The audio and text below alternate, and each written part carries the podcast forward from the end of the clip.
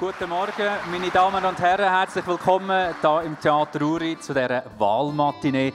Das war das Schlagzeugensemble der Musikschule Uri. Wir haben gehört, Elia Traxel, der Marco Baume, der André Baume und der Matthias Planzer unter der Leitung von Christoph Gauci. Wir kehren Sie dann später noch einmal äh, im Verlauf von dem Vormittag.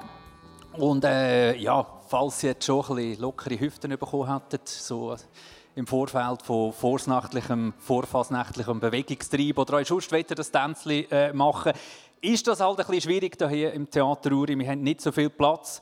Aber äh, später, wenn es um, spätestens wenn es um die Damenwahl geht, dann wird es ja auch bei den Regierungsratswahlen sowieso äh, ein bisschen schwierig. Es sind neun Männer die in die Turner Regierung wollen. Sie sind heute Morgen alle hier und wir werden hören, was sie für Positionen vertreten, was sie durch mit dem Kanton Uri, was sie machen wollen. Die Veranstaltung dauert gut zwei Stunden.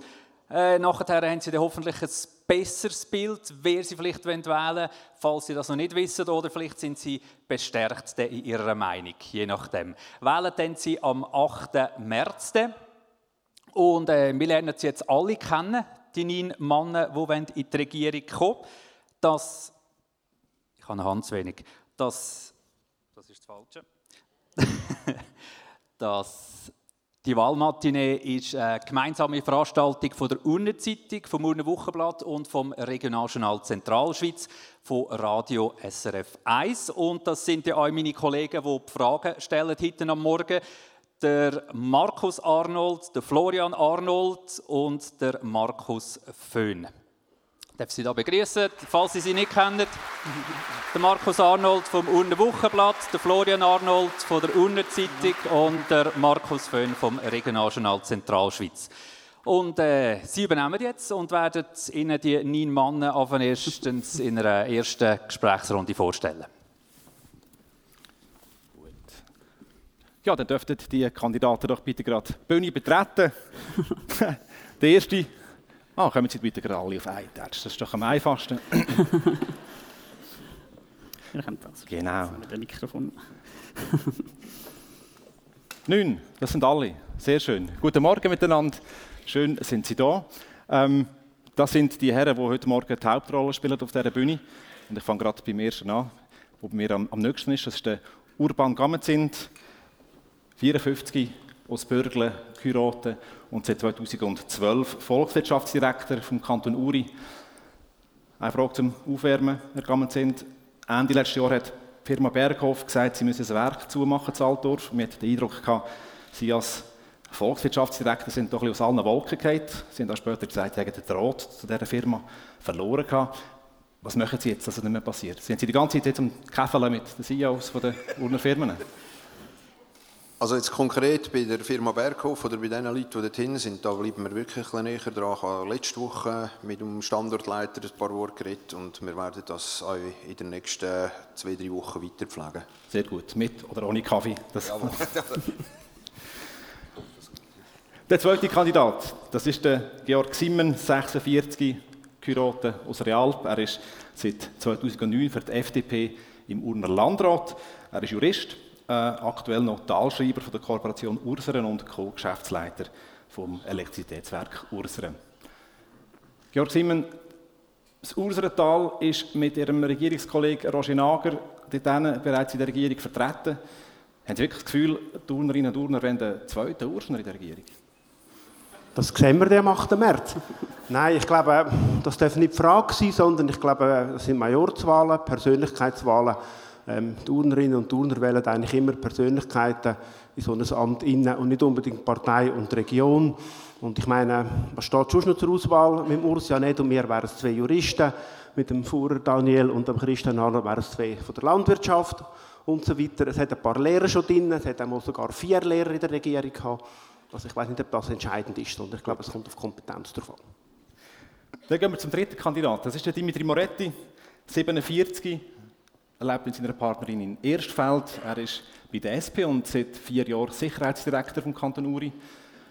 Dimitri Moretti, Kanton Uri ist ein bürgerlich prägter Kanton. Sie als Sozialdemokrat haben hier eine schwächere Wählerbasis.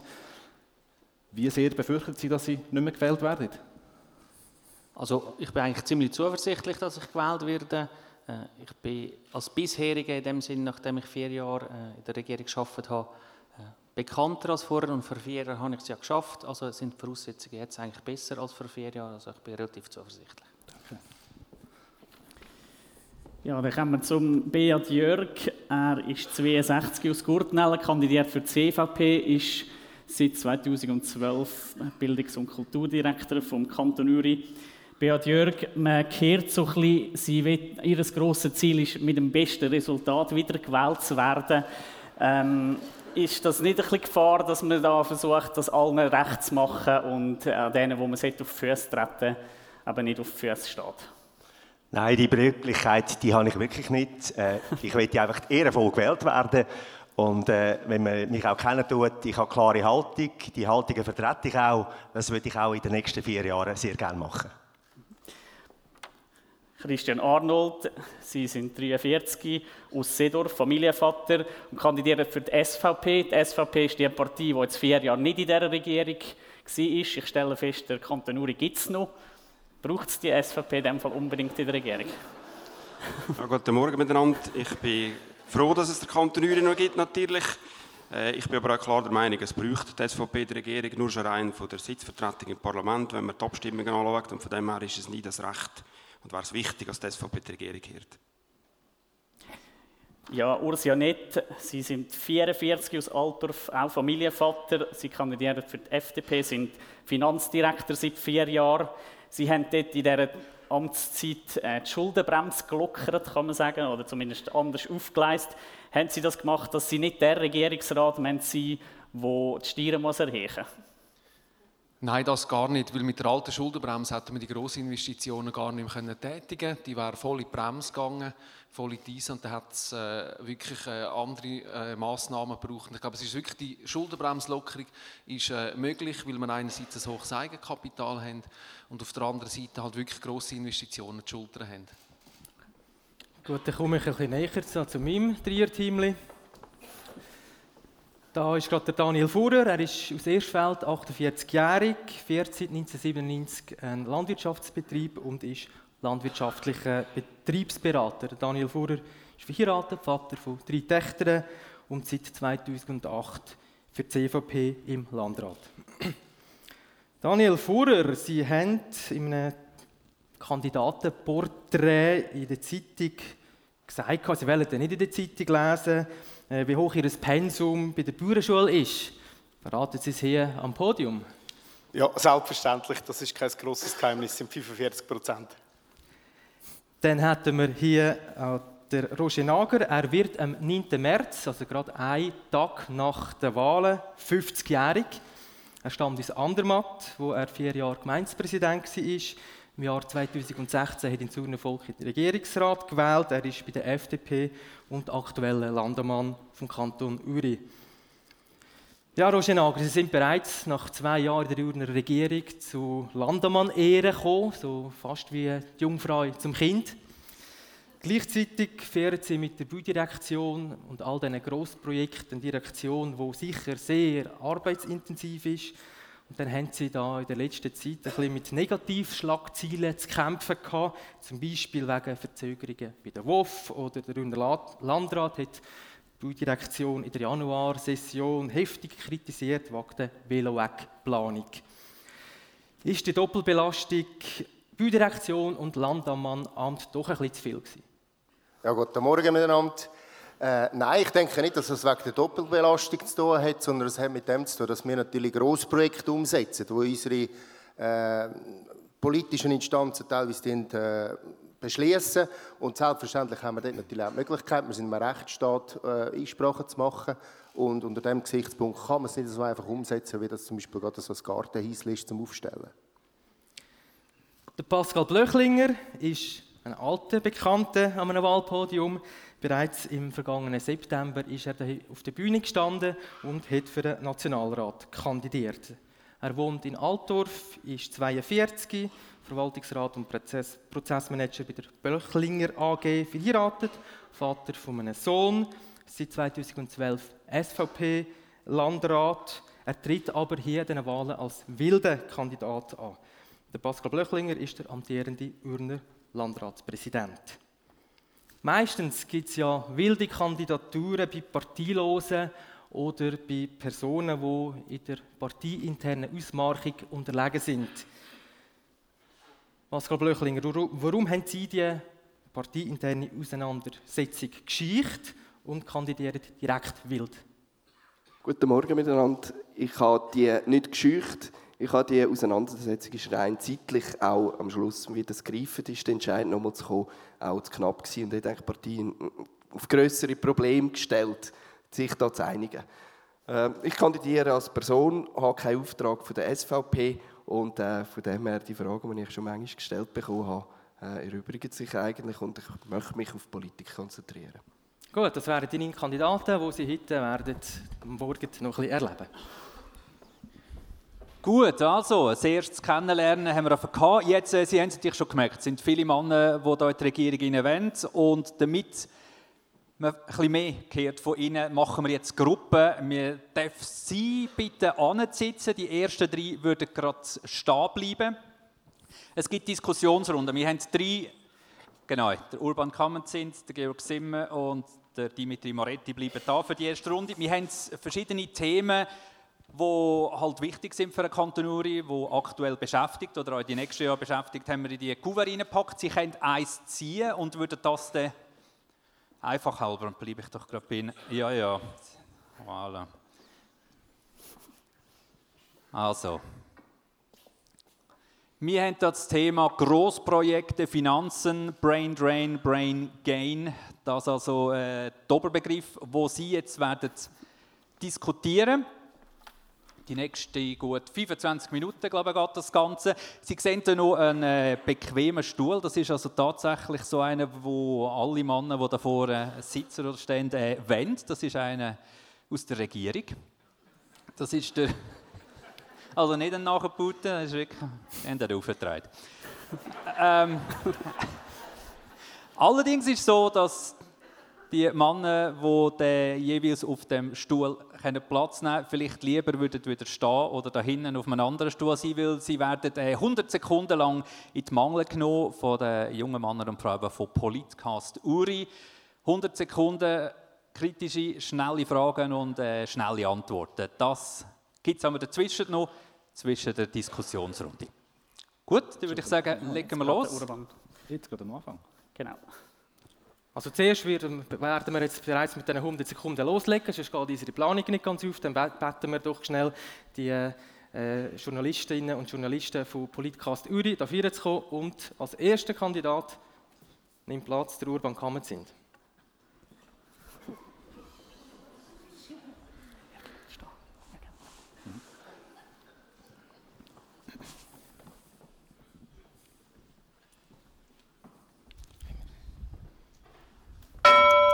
Herr Kammerzind, im Einschachen ist nur eine Firma angesiedelt worden. Ist es Ihre Schuld, dass nicht mehr Firmen in den Kanton Uri gezogen sind? Das ist nicht meine Schuld. Es ist auch das, was ich mir eigentlich als Legislaturziel festgelegt habe, dass wir eine internationale Firma in den Kanton Uri bringen. Da kommt jetzt schon die nächste Frage. Nach wie vielen Jahren sollte der Regierungsrat abtreten? Zwölf, vielleicht 16. Wie viele PW sind 2019 in Uri eingeschrieben? Gewesen? Keine Ahnung. Die richtige Antwort wäre 20.192. Sollte die CVP das C abschaffen? Im Kanton Uri nicht. Ist es denn noch zeitgemäß? Ich glaube schon, ja. Sind Sie ein launischer Mensch? Ja, manchmal durchaus, ja. Sie haben wichtige Persönlichkeiten von der Wirtschaft kennengelernt.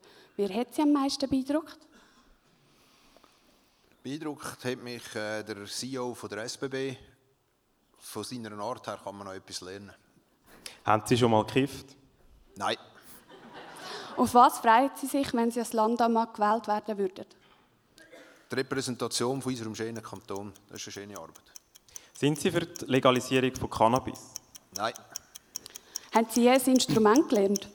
Nein. Ich bin sogar, bin sogar an der Blockflöte vorbeigekommen. Vor was haben Sie am meisten Angst? Kommt mir nicht in den Sinn. Was ist das Schlechteste am Kanton Uri? Kommt mir noch nicht in den Sinn. Wolf, Luchs und Bär sind das echte Problem für den Kanton Uri. Nein.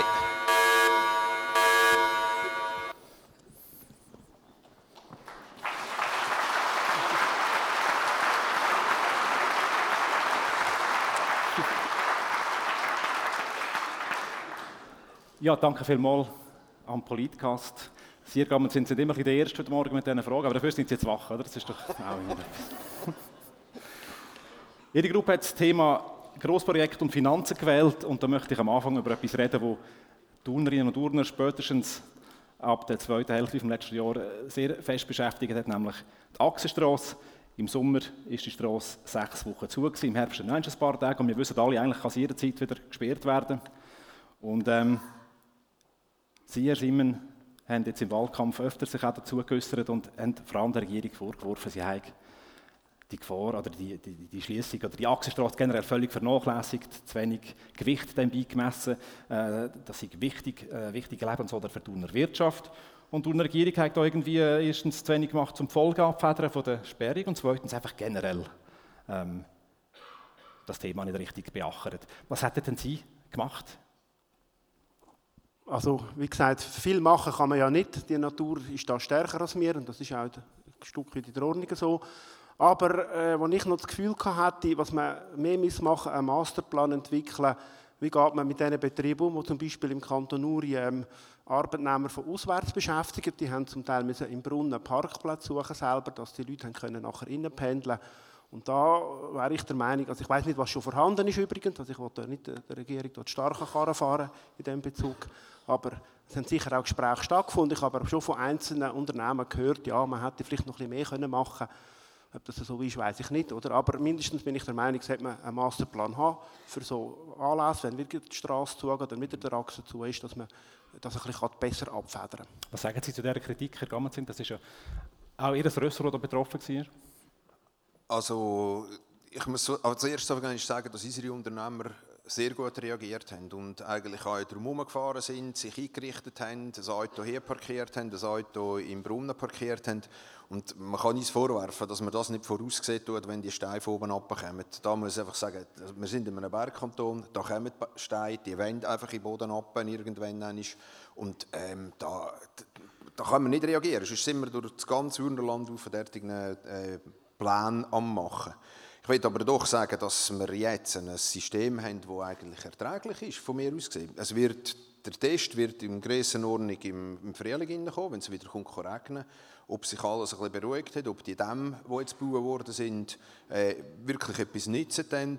Und von dem her bin ich schon der Meinung, dass man da das gemacht hat, was hätte gemacht werden Wie geht es aber jetzt weiter? Es ist ja so, dass wir vom Bund noch die erste Jahreshälfte eine, eine Baugenehmigung erwartet.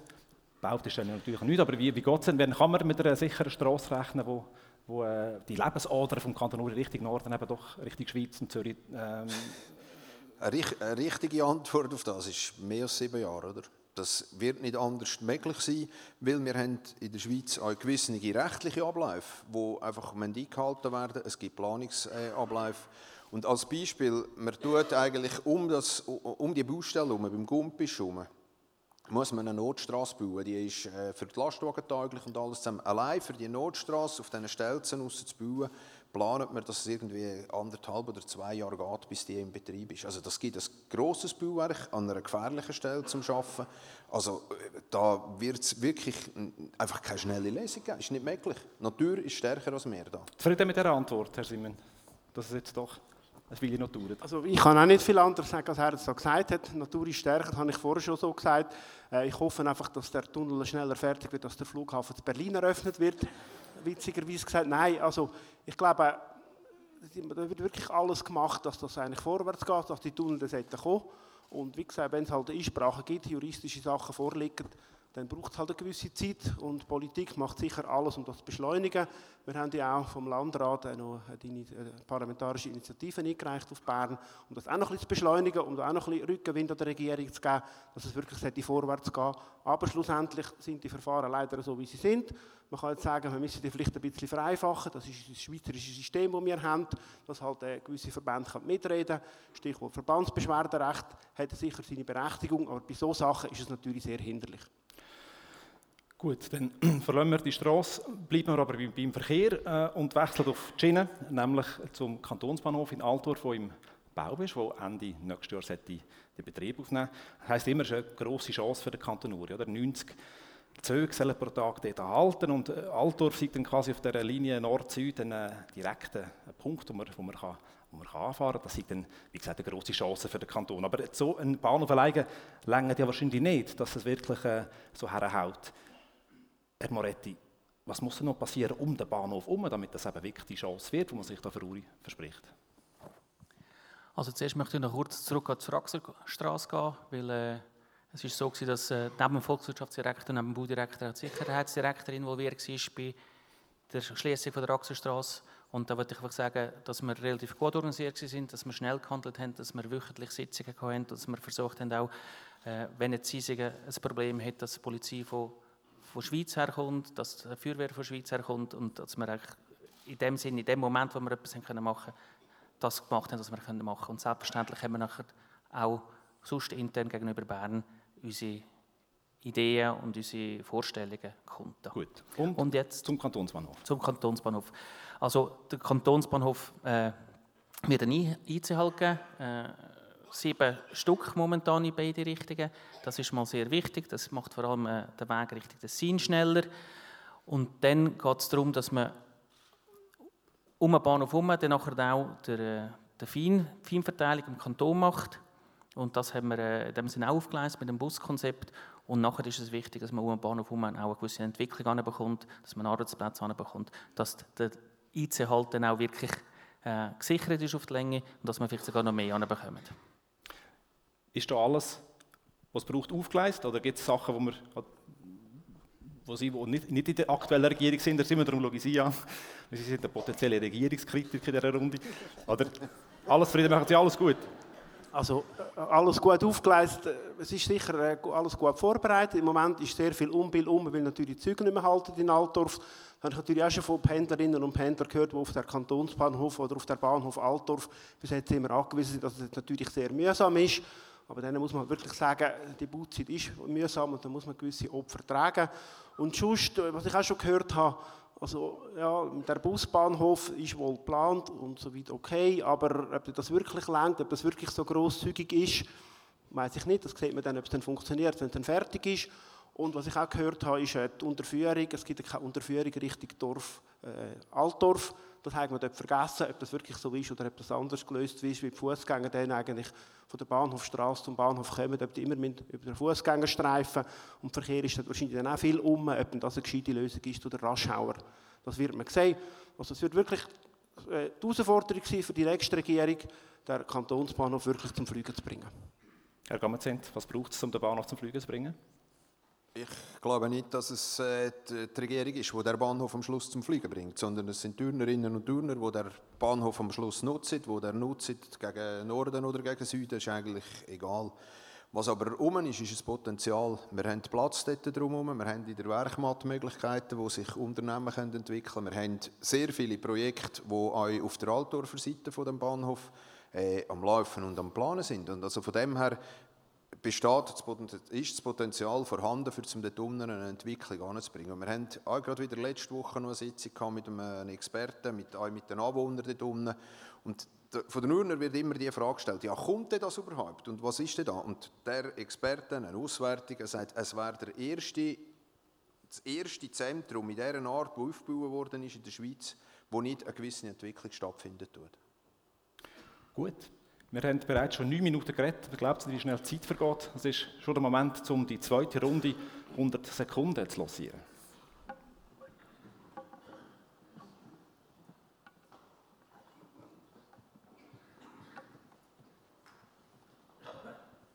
Genau, Herr Simon, völlig richtig. Sie sind äh, auf dem Stuhl jetzt.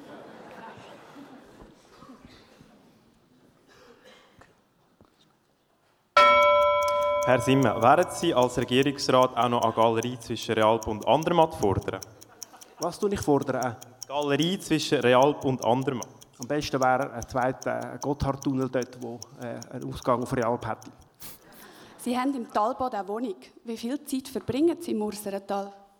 Ähm, sehr viel im Moment, weil ich arbeite im Urserental. Also eigentlich, äh, ich würde sagen, 70 Prozent meiner Lebenszeit im Moment verbringe ich im Urserental. Was haben Sie Ihrer Frau zum Valentinstag geschenkt? Ähm, ein Schokiherzchen, wie den anderen Urnerinnen und Urner auch, die da pendelt sind. Greta oder Trump? Ähm, Greta. Warum? Äh, weil Greta finde ich äh, sehr authentisch und was sie fordert, das hat absolut ihre Berechtigung und zum anderen her muss ich mich eigentlich nicht äußern. Äh, welche von der amtierenden Regierungsräte hat Sie am meisten überzeugt? Ähm, sage ich nichts dazu. Benutzen Sie die Fasnacht für einen Wahlkampf? Nein, ich würde an der Fasnacht nicht gross um sein. Was ist Ihr Lieblingsschimpfwort? Äh, puh.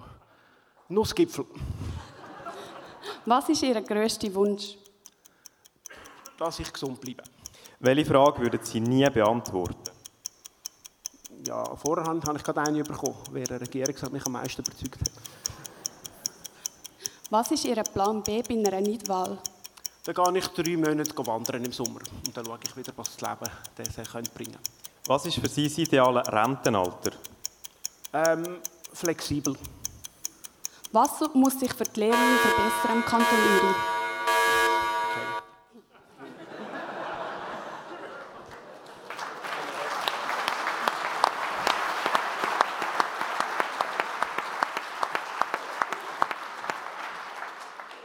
Dankeschön.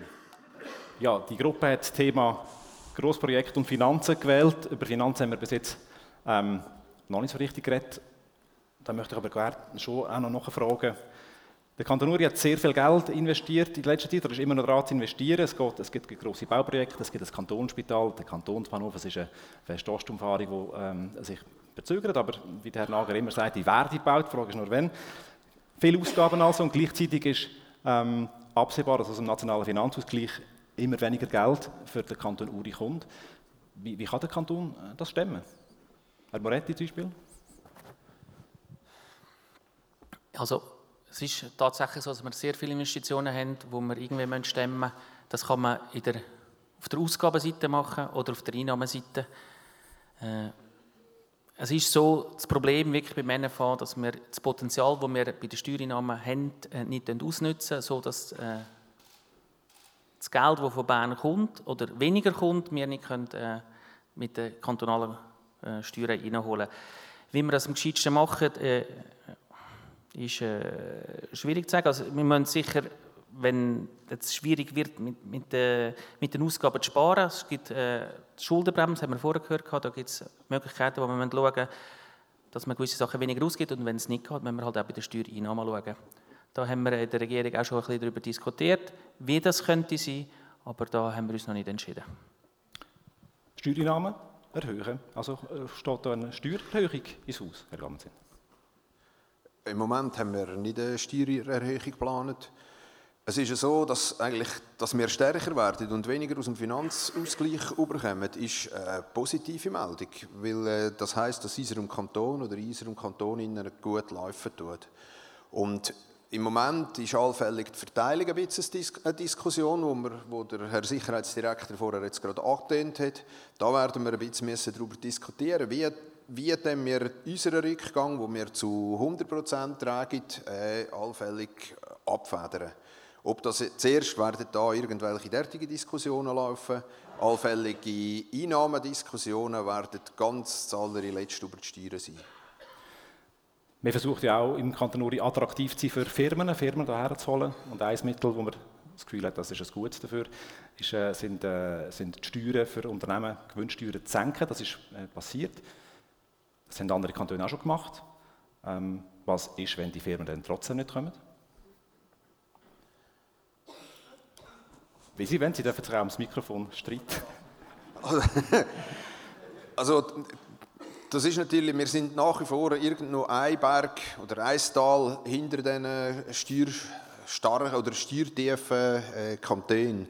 Und ob da die Firmen kommen, das wird weiterhin ähm, schwierig bleiben für uns. Was wir einfach als Vorteil haben, und das nehme ich sicher für unseren Anspruch, ist, dass wir Land haben. Wir, wir haben Möglichkeiten, wir haben noch Platz, im Gegensatz zum Beispiel die Schweiz oder das Nidwalden, wo das wirklich akzentuiert ein Problem ist, oder von Zug, wenn wir nicht reden, wenn der Quadratmeter irgendwo nur bei 4.000 oder 5'000 Franken ist, dann haben wir eine Chance für, für Firmen da reinzubringen. An dem müssen wir arbeiten, das müssen wir bekannt machen, da müssen wir die Leute, die kommen, da, äh, profitieren von unserem kurzen Weg, den wir haben.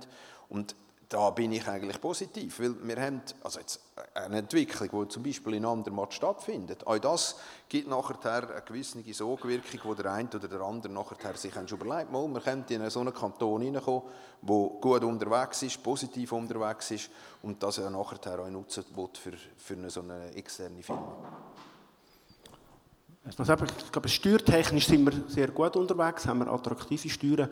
An dieser Schraube würde ich eigentlich nicht noch mehr gegen treiben, weil gewisse Einnahmen brauchen wir selbstverständlich, um die ganzen Aufgaben und auch die Ausgaben bewältigen zu können. Ähm, wenn Firmen gleich nicht kommen, wo ich mir noch nicht so ganz sicher bin, ob man bei dieser Werkmatte nicht ein bisschen raumplanungsrechtlich zu viel Fesseln dem angelegt hat, dass man das ein bisschen zu stark verplant hat und zu stark den Firmen eigentlich keine Möglichkeit gibt, sich irgendwie noch auf ihre eigene Art zu entwickeln. Auch da kenne ich das nicht äh, absolut im Detail, aber ich habe schon von Firmen gehört, die sich interessiert haben, in der Werkmatte zu investieren, dort etwas aufzubauen und gefunden haben, dass das Korsett ihnen einfach ein bisschen zu hängt dort. Sie haben bei dem Thema, das Sie gewählt haben, auch noch den Aspekt Brain Drain, Brain Gain drin. Das geht um das Thema Abwanderung und da gibt es eine, eine, Prognose vom Bundesamt für Statistik, die ich interessant finde, die sagt, dass der Kanton Uri im Jahr bis ins Jahr 2045 1% Bevölkerungsrückgang wird haben, verglichen mit dem Jahr 2015. Und das äh, in einer Zeit, wo eigentlich das ganze Land wächst. Alle Kantone haben, äh, erwarten wir eine Bevölkerungszunahme, nur der Kanton Uri nicht. Was sagen Sie zu dieser Prognose? Lehrt sich Uri langsam, Herr Moretti?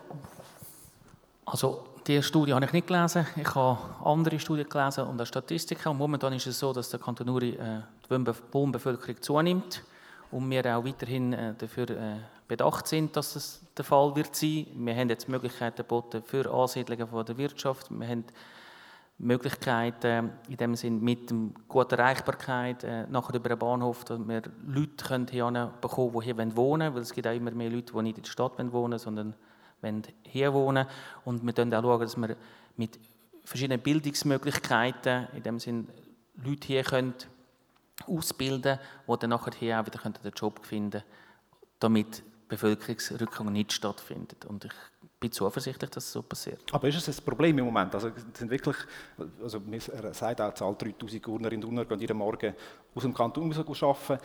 Gute, ausgebildete äh, junge Urner, die kommen nicht mehr zurück, wenn sie, wenn sie mal draußen sind. Also ist das ein Problem? Oder ist das, äh, wie schätzen Sie das ein, Herr Gammelsen? Also zuerst dann ist gerade schnell zu der Statistik vom Bundesamt für Statistik mhm. oder für der, von dieser Dinge. Es ist ja so, da ist irgendwie im 45 äh, ein Minus gegenüber heute. In den vergangenen acht, sechs, acht Jahren ist es so, dass wir alle Jahre einen Zuwachs hatten.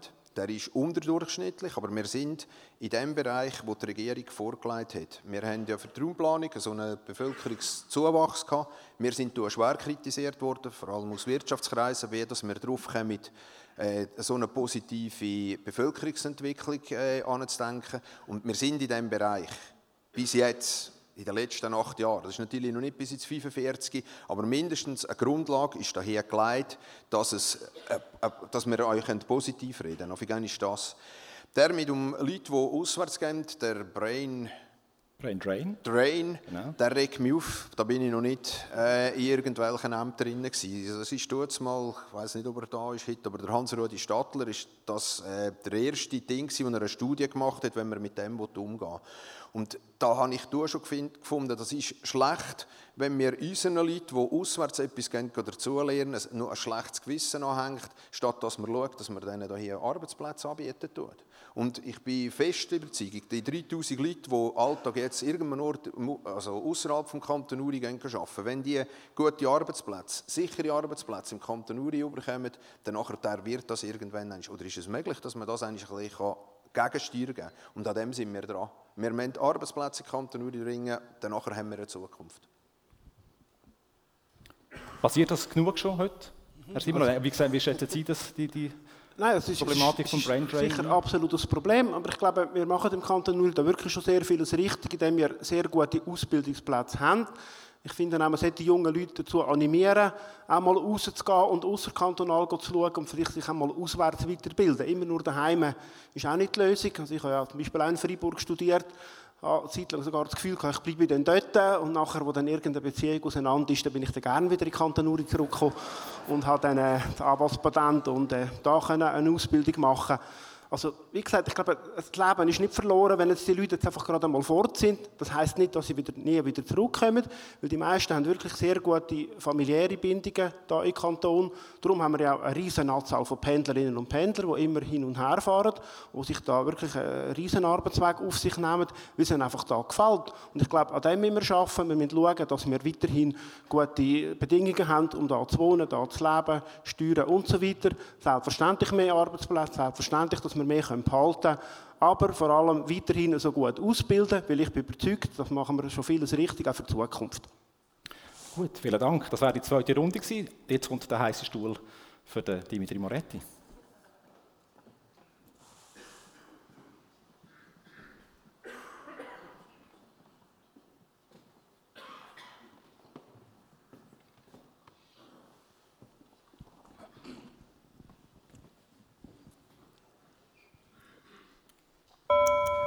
Herr Moretti, werden Sie einen SVPler in Regierungsrat wählen? Also ich bin überzeugt, dass ein SVPler in Regierungsrat gewählt wird. Guggenmusik oder Katzenmusik? Katzenmusik. Was war Ihre letzte gute Tat? Äh, das Morgen für meine Partnerin. Zahlen Sie gerne Steuern? Mit dem habe ich kein Problem. Wie viel zahlen Sie? 15'000. Wer hängt Ihre Wahlplakate auf? äh, der Walter Imfanger und seine Kollegen. Was ist Ihr Plan B bei einer Nichtwahl? Ja, so weit habe ich noch nicht gedacht. Sind Sie abergläubisch? Nein. Sollte Cannabis legalisiert werden? Ja. Warum? Weil ich äh, laut diesen Studien, die ich gehört habe, medizinisch das kein Problem ist. Wie viele Urner und Urnerinnen wohnen durchschnittlich auf einem Quadratkilometer? Puh. Die richtige Antwort wäre 33,7. Lieber ein Candlelight-Dinner mit der Magdalena Martula Blocher oder mit der Tamara Funicello? Mit der Tamara. Sind Wolf, Luchs und Bär echte Probleme für den Kanton Uri? Nein, für den Kanton Uri als Ganzes nicht, aber für gewisse Personen ist es das schon, ja. Was machen Sie persönlich für das Klima? Ich äh, wohne möglichst wärmegedämmt, habe Wärmepumpe und Solarzellen. Was ist das Schlechteste am Kanton Uri? Schon spät.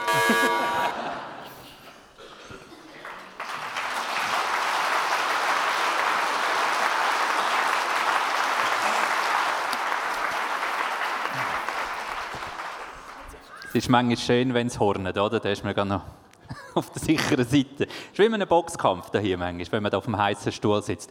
Danke vielmals, Sie dürfen Platz nehmen. Urban Gammend sind, Georg Simme und der Dimitri Moretti in die erste Diskussionsrunde durch. Und falls Sie bei der Diskussionsrunde manchmal denken, ah, da würde ich jetzt auch noch gerne eine Frage stellen, das brennt mir jetzt unter den Nägeln, ähm, behalten Sie es im Hinterkopf. Später in dieser Wahlmatinee haben Sie dann noch die Möglichkeit, Ihre Fragen zu stellen an die Person, die Sie sie gerne stellen Das nachher. Jetzt aber zuerst machen wir eine zweite Diskussionsrunde. Wir gehen schön der Reihe an. Ich darf die nächsten drei Herren bitten, der Beat Jörg, der Christian Arnold und der Urs Janetz. Jetzt sind es nur noch zwei Kuverts.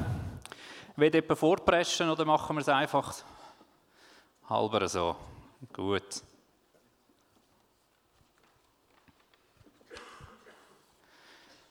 Also, da haben wir Themen Leben im Kanton Uri, Tourismus und Langsamverkehr.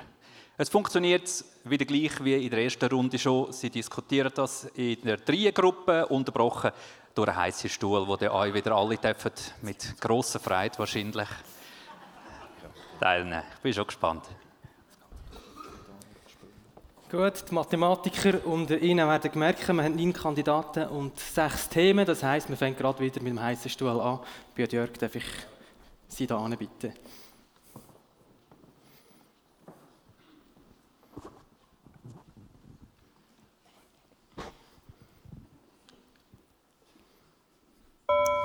Jörg, nach wie vielen Jahren sollte ein Regierungsrat abtreten? Nach 12 oder 16 Jahren. Wie lange bleibt der nächste BWZ-Rektor in seinem Amt? Ich bin überzeugt, dass wir eine gute Wahl werden treffen. Sind Sie Bläser oder Schläger an der Fasnacht? Ich tue mich jeweils amüsieren, gehe die Schnitzelbänke hören und tue mich einfach als Zuschauer betätigen.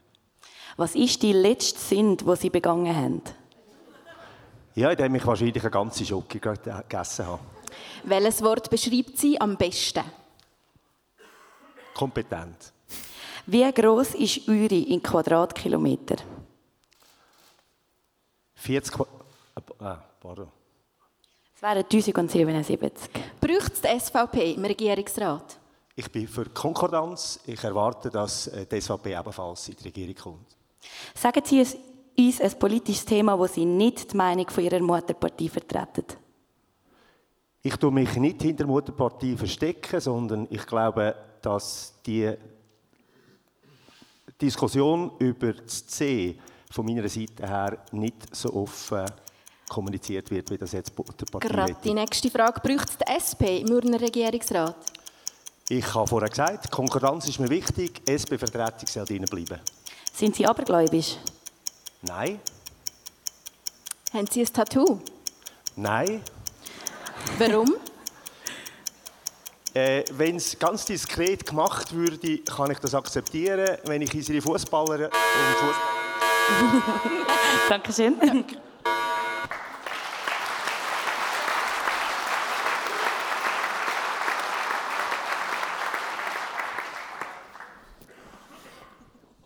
Uri ist der Kanton, wo wir alle leben und wo Sie alle sich dafür im Regierungsrat einsetzen. Darum wollen wir uns eben dem Thema Leben im Kanton Uri widmen. Vorhin haben wir schon über die Steuern diskutiert und wir haben gehört, ja, wir haben attraktive Steuern gesamtschweizerisch gesehen. Im Zentralschweizer Vergleich sind wir, sagen wir mal, Durchschnitt. Was macht aber Uri außer der Steuern attraktiv als Wohn- und Arbeitsort? Wer wird sich melden als erstes? Gut, Christian Arnold. Also wenn ich da vielleicht den Anfang machen ich denke, sicher ist es Tourismus, also die Landschaft hauptsächlich. Äh, aber ich bin auch der Meinung, Uri ist schon attraktiv, insbesondere was auch anbelangt, zu wohnen im Kanton Uri. Wir haben relativ kurze Wege ja, für zum Schlusszeichen.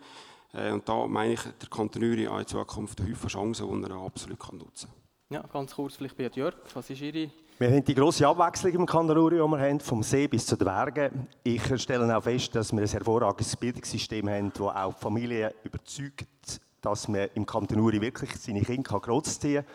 Wir haben ein sehr breites kulturelles Angebot, auch enorm viele sportliche Möglichkeiten, die wir nutzen dürfen. Das ist sicher etwas, das im Kanton Uri ganz, ganz viel ebenfalls pflegen. Ursula Netzi können sich auch zu dieser Frage äußern und dann vielleicht gerade anschließend, ja, was fehlt denn im Kanton Uri für einen attraktiven, nur einen attraktiveren Wohn- und Lebensraum zu sein? Also ich könnte mich jetzt eigentlich den Rahmenbedingungen, die genannt wurden, sind vollumfänglich anschließen. Für mich wichtig ist aber, und das sehe ich als Familienvater, dass wir einen sehr kurzen Weg haben. Wir sind ein sicherer Kanton. Es ist auch für Kinder äh, sehr gut, äh, allein ins Training zu gehen, allein in die Musikstunde zu gehen. Und ich glaube, allein das ist für sich schon ein extrem grosser Faktor. Was vielleicht bei uns ein bisschen fehlt, ist äh, die Offenheit, dass wir äh, auch sehen, dass es an anderen Orten schön ist. Und ich glaube, das ist auch ein etwas, äh, wo wir im Tourismus zeigen müssen, äh, dass wir den Kanton Uri als äh, offener äh, Kanton können gegen außen präsentieren können. Weil letztendlich ist auch der Tourismus eine ganz grosse Chance für uns Urnerinnen und Urner. Wo muss der politische Hebel angesetzt werden, ja, Jörg? Äh, ich werde einfach da vielleicht noch schnell entgegnen. Ich schaue den Urner sehr offen anschauen. Äh, die Transitachse, die hat die Offenheit dem Urner wahrscheinlich fast in die Wiege gelegt. Darum äh, ich das ein bisschen vielleicht äh, einen Kontrapunkt setzen. Äh, ich glaube aber auch, dass der Kanton Uri Verbesserungspotenzial hat. Ich bin überzeugt, dass äh, in meiner Direktion äh, bestimmte Absichten mit Grossprojekten wie die Sporthallen, die auch immer wieder gefordert werden, dass die immer sehr genau und gut analysiert und weiterverfolgt werden.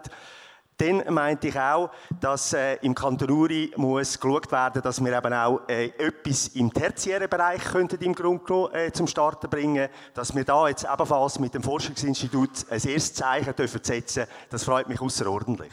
Und ich merke natürlich auch, Bildung ist ein ganz grosser Treiber für die ganze Wirtschaft, wo wir da auch immer voranbringen. Werde euch Christian Arnold Gelegenheit geben, sich dazu zu äußern.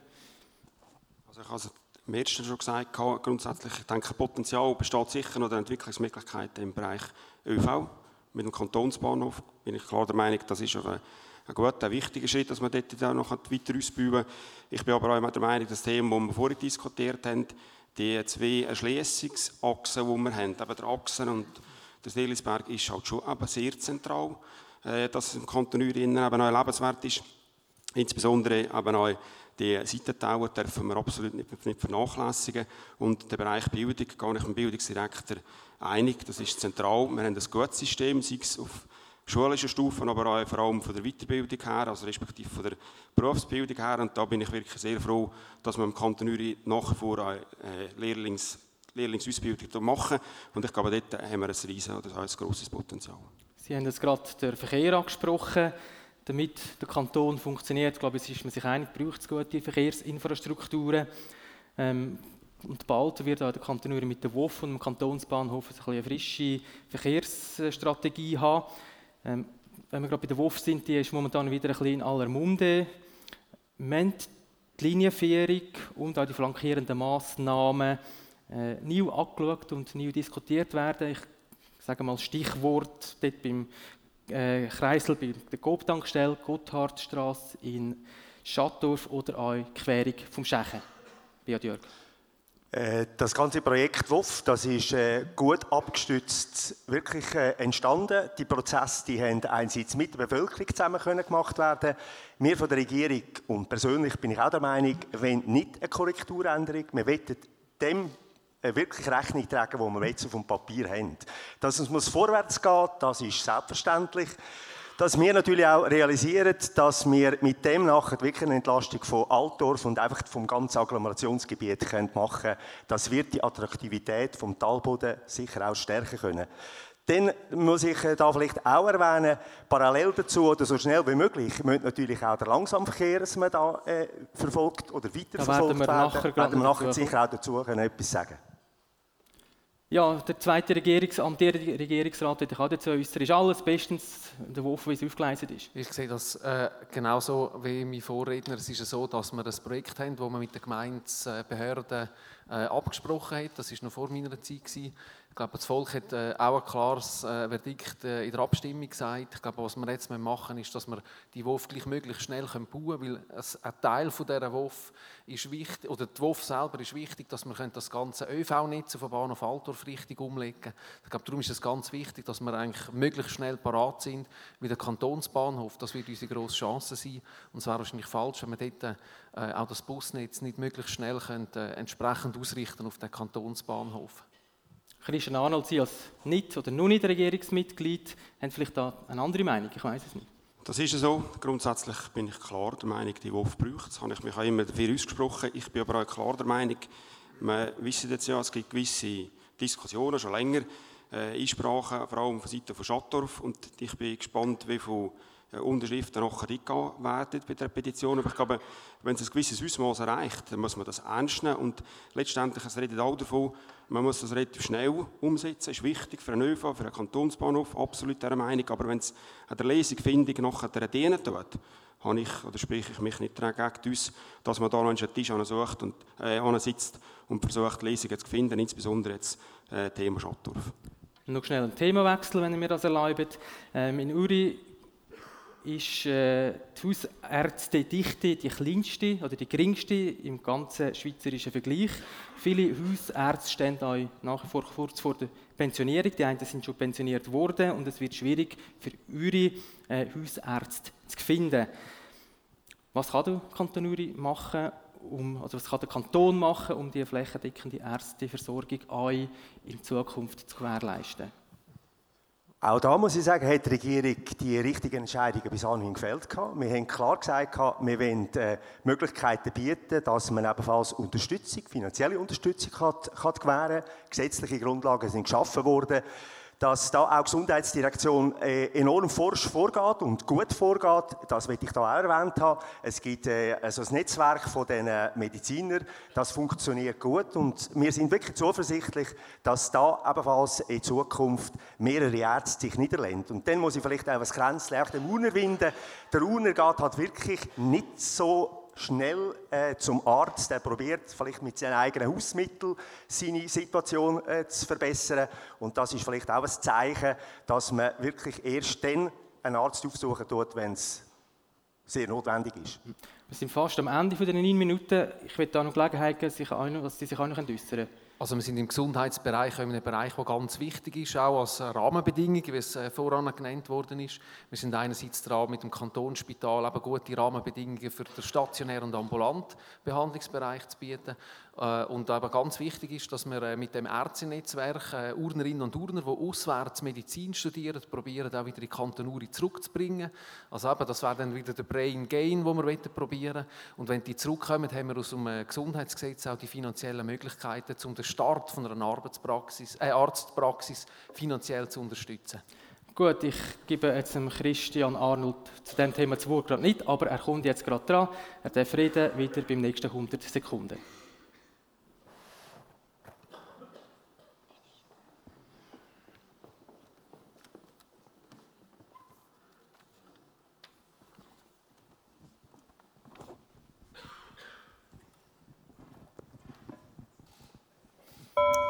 Herr Arnold, warum braucht es auch Bauern in der Regierung?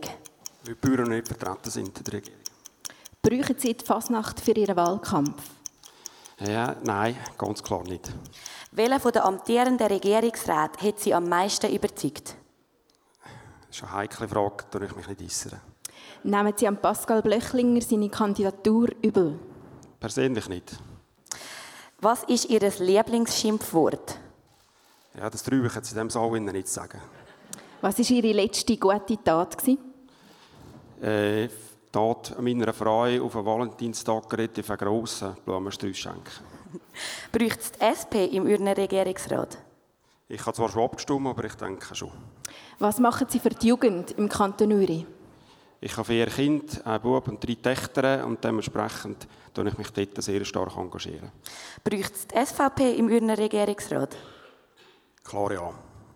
Lieber ein Candlelight-Dinner mit der Magdalena Martullo-Blocher oder mit der Tamara Funicello? Ja, ich denke, ich werde auf Frau Blocher gehen oder Martullo Blocher. Sind Sie gerne in die Schule gegangen?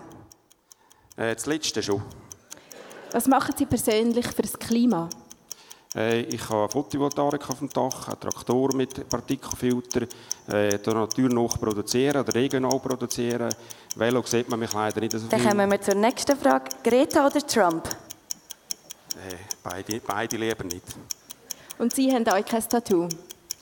Nein, ganz klar nein. Was ist das Schlechteste am Kanton Uri? Da bin ich, da bin ich überfragt. Dankeschön.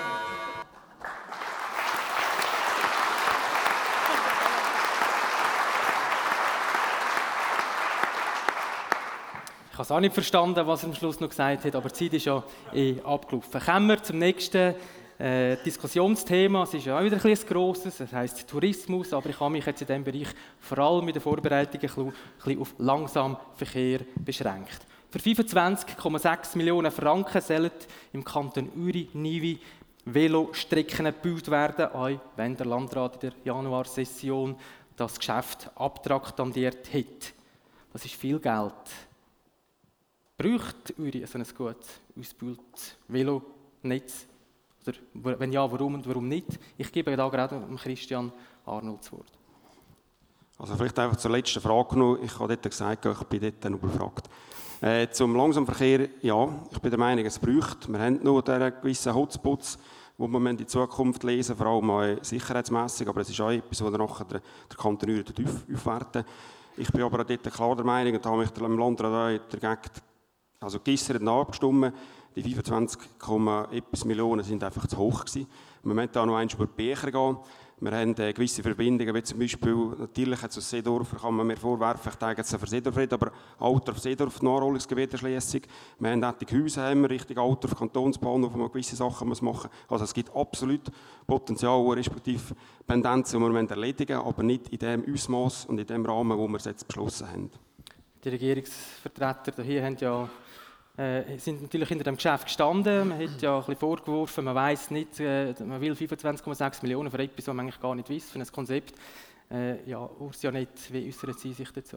Ich bin selber sehr viel mit dem Velo unterwegs. Mein Militärvelo hat leider nur einen Gang und mit dem äh, Radwegkonzept kann man leider die Strecken nicht flächer machen. Das wäre ein bisschen einfacher.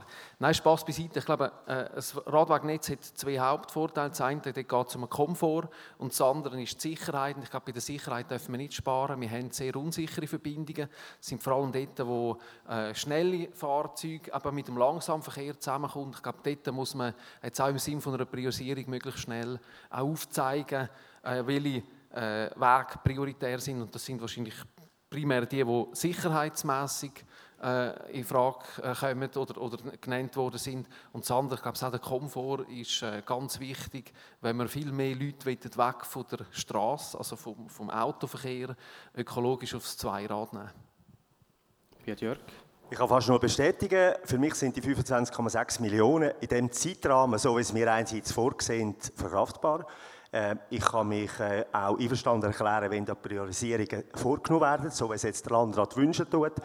Mindestens ist es äh, bedeutend, dass einfach der Kanton im Talboden oder im ganzen Kanton mit dem langsamen Verkehr vorwärts machen tut. Man sieht, dass einfach in anderen Kantonen ist man zehn Jahre weiter.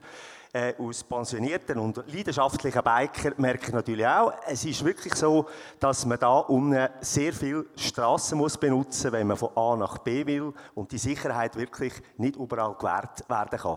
Wenn ich äh, jetzt als Bildungsdirektor das natürlich auch noch schnell einbringen tue, es ist wirklich zentral, dass unsere jungen Leute schon könnten früh auf das Velo gehen, von daheim einen sicheren Radweg benutzen können, bis sie dann auch bei der Schule eintreffen können. Von dem her unterstütze ich voll und ganz, was die Regierung hat lanciert. Nicht nur äh, die Velowege sind ja das Thema gewesen, politisches Thema in den letzten äh, paar Sessionen, sondern auch das Biken, Sie haben es ja vorhin angetönt, Sie sind selber Biker. Ähm, man hat da ein Wander neues Wanderwegsgesetz in die Weg geleitet. Mit dem soll es möglich sein, dass man zum Beispiel das Biken auf Wanderweg kann einschränken oder auch umgekehrt äh, das Wandern auf Bikeweg. Uri ist ein, ein Bike-Kanton, habe ich das Gefühl. Selber tue ich auch biken und darum interessiert mich die Frage besonders, wie weit sollen oder dürfen Einschränkungen in diesem Bereich gehen? Urs ja nicht. Ja, eine ist mal ganz wichtig, dass man überhaupt mit einem Bike-Gesetz eine Möglichkeit hat, einen Bikeweg zu fördern. Das ist ein touristisches Angebot, das hilft aber auch, uns zu bewegen, uns gesund zu behalten. Ich glaube, das ist mal der erste wichtige Punkt. Und jetzt auf, auf Ihre Frage einzugehen, denke ich, ist äh, das sicher der Punkt, äh, dass man gegenseitig einfach muss Rücksicht nehmen muss. Ich glaube, wenn man aufeinander Rücksicht nimmt, der Wanderer auf den Biker, aber wahrscheinlich der Biker vor allem auf den Wanderer, weil er schneller unterwegs ist, dann funktioniert es und es ist eigentlich eine Appellierung an Anstand den einzelnen Benutzerinnen und Benutzer von diesen Wegen. Also möglichst wenig regulieren, den ich, höre ich da raus, ist das wahrscheinlich Als Liberaler bin ich sowieso für möglichst wenig Regulierung. Es wird wahrscheinlich auch im Christian Arnold in die Richtung gehen, oder täusche ich mich? Ja, nicht ganz. Ich habe Grund dafür, ich habe mich dort auch im Landrat kritisch äh, dagegen geäußert. Das hat ja andere Gründe auch noch, und insbesondere, ich habe dort auch klar gesagt, und da sind auch Rückmeldungen von, von den Gemeinden, von Grundeigentümern, man hat die Frage nicht ganz geklärt oder nicht geklärt mit den Grundeigentümern in Teilworten. Man hat aber auch, es gibt eine sogenannte Werkeigentümer, also Strassengenossenschaften und so weiter. Und da habe ich einfach festgestellt, da ist ein riesen oder ein grosser Raum herum. Und mit denen hat man gerne, eigentlich wären wir da gerne davor, oder die hätten jetzt erwartet, dass man davor mit ihnen an Tisch sitzen tut. Ich spreche mich aber klar nicht gegen das Gesetz in dem Sinn. Ich bin ja der Meinung, es hat ein grosses Potenzial, wird man in Zukunft sicher noch mehr können betreiben Aber ich sehe es einfach vor allem in dem Bereich, wir werden da messen. Das zeigen euch unsere Nachbarkantone. Wir werden, wo immer möglich, werden wir es mässig trennen. Weil sonst wird es einfach schwierig werden, wenn wir den Wanderer und den Biker auf der gleichen Route fahren wollen dann wird es unweigerlich Konflikt geben. Und da bin ich also klar, äh, das muss man eigentlich bei Becher auf dem Plan wirklich definieren, wo getrennt machbar, wo nicht getrennt machbar und vor allem mit der Gemeinde, dass die Finanzierung anschauen. Der Biker? Ja, aus äh, Biker sage ich natürlich klar, dass das Gesetz einerseits eine gute Grundlage bilden tut. Und wenn ich mich persönlich jetzt einfach da im Mittelpunkt rücken tue, äh, für mich hat es bis anhin noch gar nie ein Problem gegeben mit Wanderern und Biker, weil ich nehme Rücksicht und habe bis anhin im Kanton Uri meistens ebenfalls sehr rücksichtsvolle Biker äh, kennengelernt. Dass wir aber da müssen, das genauer anschauen das ist für mich auch klar. Es gibt neuralgische Stellen im Kanton Uri, wo da vielleicht wirklich ein enger Wanderweg nicht unbedingt sinnvoll ist, dass der Biker da einfach durchfahren kann. Vielleicht muss man dort halt dann 100 Meter oder 200 Meter das Bike stoßen. Ich denke, man kann mit Signalisationen, die man anbringen tut, sicher bei neuralgischen Stellen das verhindern, dass es ein Problem gibt. Mit dem Gesetz soll man eben euch fördern, nicht nur äh, regulieren. Ähm, Im Vergleich zu Flims, Lags, Lenzerheide, Zermatt ist jetzt meine These, hinkt Uri mit Andermatt bei den Bike-Infrastrukturen und Bike-Angeboten weit hinten nach. Welche Bedeutung hat der Breitensport-Biker für, Biker für Uri und ja, soll man, nur, soll man nur mal 25 Millionen investieren dann auch für Bikeweg, wie wir jetzt ja schon bei den Veloweg geredet haben? Will einfach zu Wort geben. Die Investitionen von diesen 25 Millionen, die braucht es nicht, aber es braucht Optimierungen in einem kleinen Rahmen. Wir stellen fest, im Urserental haben da einige Sachen schon gemacht werden Aber ich glaube auch, dass äh, bestimmte äh, Bahnen, die heute im Kanton Uri ebenfalls schon, schon äh, Zubringer sind und, und äh, Gäste transportieren, dass die ebenfalls sich gut überlegen müssen, ob sie das nicht auch öffnen für Biker damit da vielleicht der Bikesport halt wirklich für einige, die es nicht unbedingt gerade so äh, konditionell mitbringen können, vielleicht auch möglich ist. Oder es ist natürlich auch möglich, dass man sagt, mit den Elektrobikes, die heute wirklich äh, voll im Trend sind, dass man schaut, dass man auch Bikestationen hat oder Aufladestationen hat, damit da wirklich ebenfalls die Leute im Kanton Uri vermehrt dem Hobby nachgehen können. Es ist wirklich eine Marktlücke. Im Urserental, im ganzen Kanton, kann man noch einiges äh, zusätzlich bewegen. Christian Arnold, Sie haben vorhin gesagt, ja, schauen, dass man da ein bisschen trennen kann. Das kostet. Nicht, um, nicht unbedingt, nein. Ich bin der Meinung, zuerst müssen wir wirklich Grundlagen schaffen, weil es wäre das Schlechteste, wenn wir jetzt das Bike- und Wanderweggesetz vor die Urne brächten und das würde ab, abgehen. Da sind wir bei Ihnen, die sagen, 25 äh, Jahre geht es dann wieder, bis man so weit ist. Und darum hat man auch klar, ist ja meine Meinung, halt Zwischenstopp, mit den Grundeigentümern Gemeinden das bereinigen auf dem Plan, weil äh, vielfach hat man, der Plan besteht ja eigentlich, man hätte wirklich müsste nur noch mit denen noch reden und ich bin aber der Meinung, es braucht nicht 25 Millionen, man kann das mit einfachen, also mit weniger Geld, natürlich Teilorten braucht es mehr, aber man kann das absolut mit weniger Geld machen, auf der einen Seite signalisieren, auf der anderen Seite eben eine saubere Trennung, wo immer möglich. Gut, wir dann hier die, das Thema abbrechen, aus zeitlichen Gründen. Jetzt darf aber der Urs Janet ebenfalls Platz nehmen auf seinem altbekannten Regierungsratsstuhl.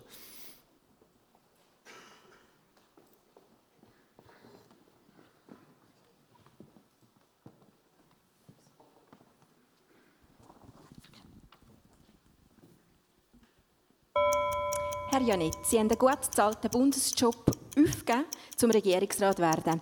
In welcher Situation haben Sie das bereut? Nie. Was ist Ihr Lieblingsschimpfwort?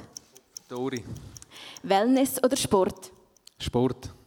Wieso sitzt da hinten auf diesen Stuhl keine Freude? Das frage ich mich auch. Kommen Sie bei Instagram draus? Ja, bisschen schon, ja. Was ist Ihre grösste Stärke? Ich kann gut zuhören und bin schnell im Entscheiden. Wie lang muss eine Strecke sein, dass Sie mindestens eines das Auto nehmen?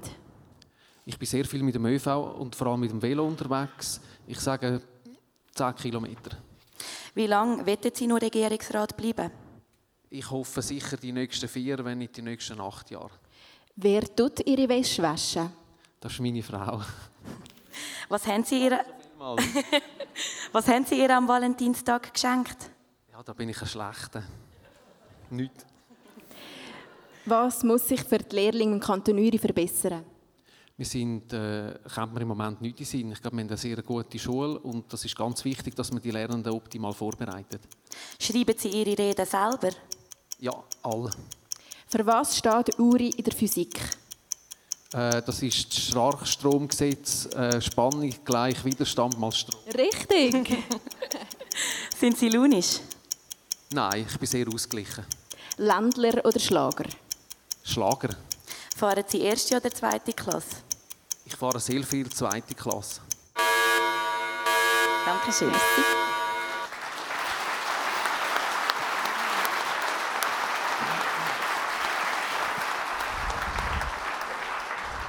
Voilà, und damit wären wir ja schon am Ende von dieser zweiten Diskussionsrunde.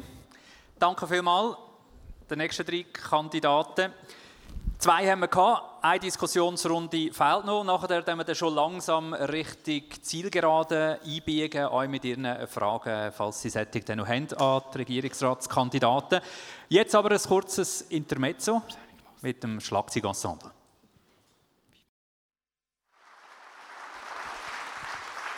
Schlagzeugensemble von der Musikschule Uri. Ich bin froh, muss ich nur den Katzenmusikmarsch kennen. Was ja nicht immer stimmt, oder? Sonst komme ich nicht in die Stunde. Gut, wir machen die dritte Runde.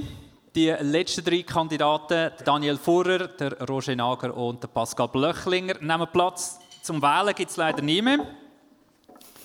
Das ist das Menü für Ihre Runde. Sie dürfen es gleich noch selber aufmachen. Da haben wir Themen Bildung und Randregionen.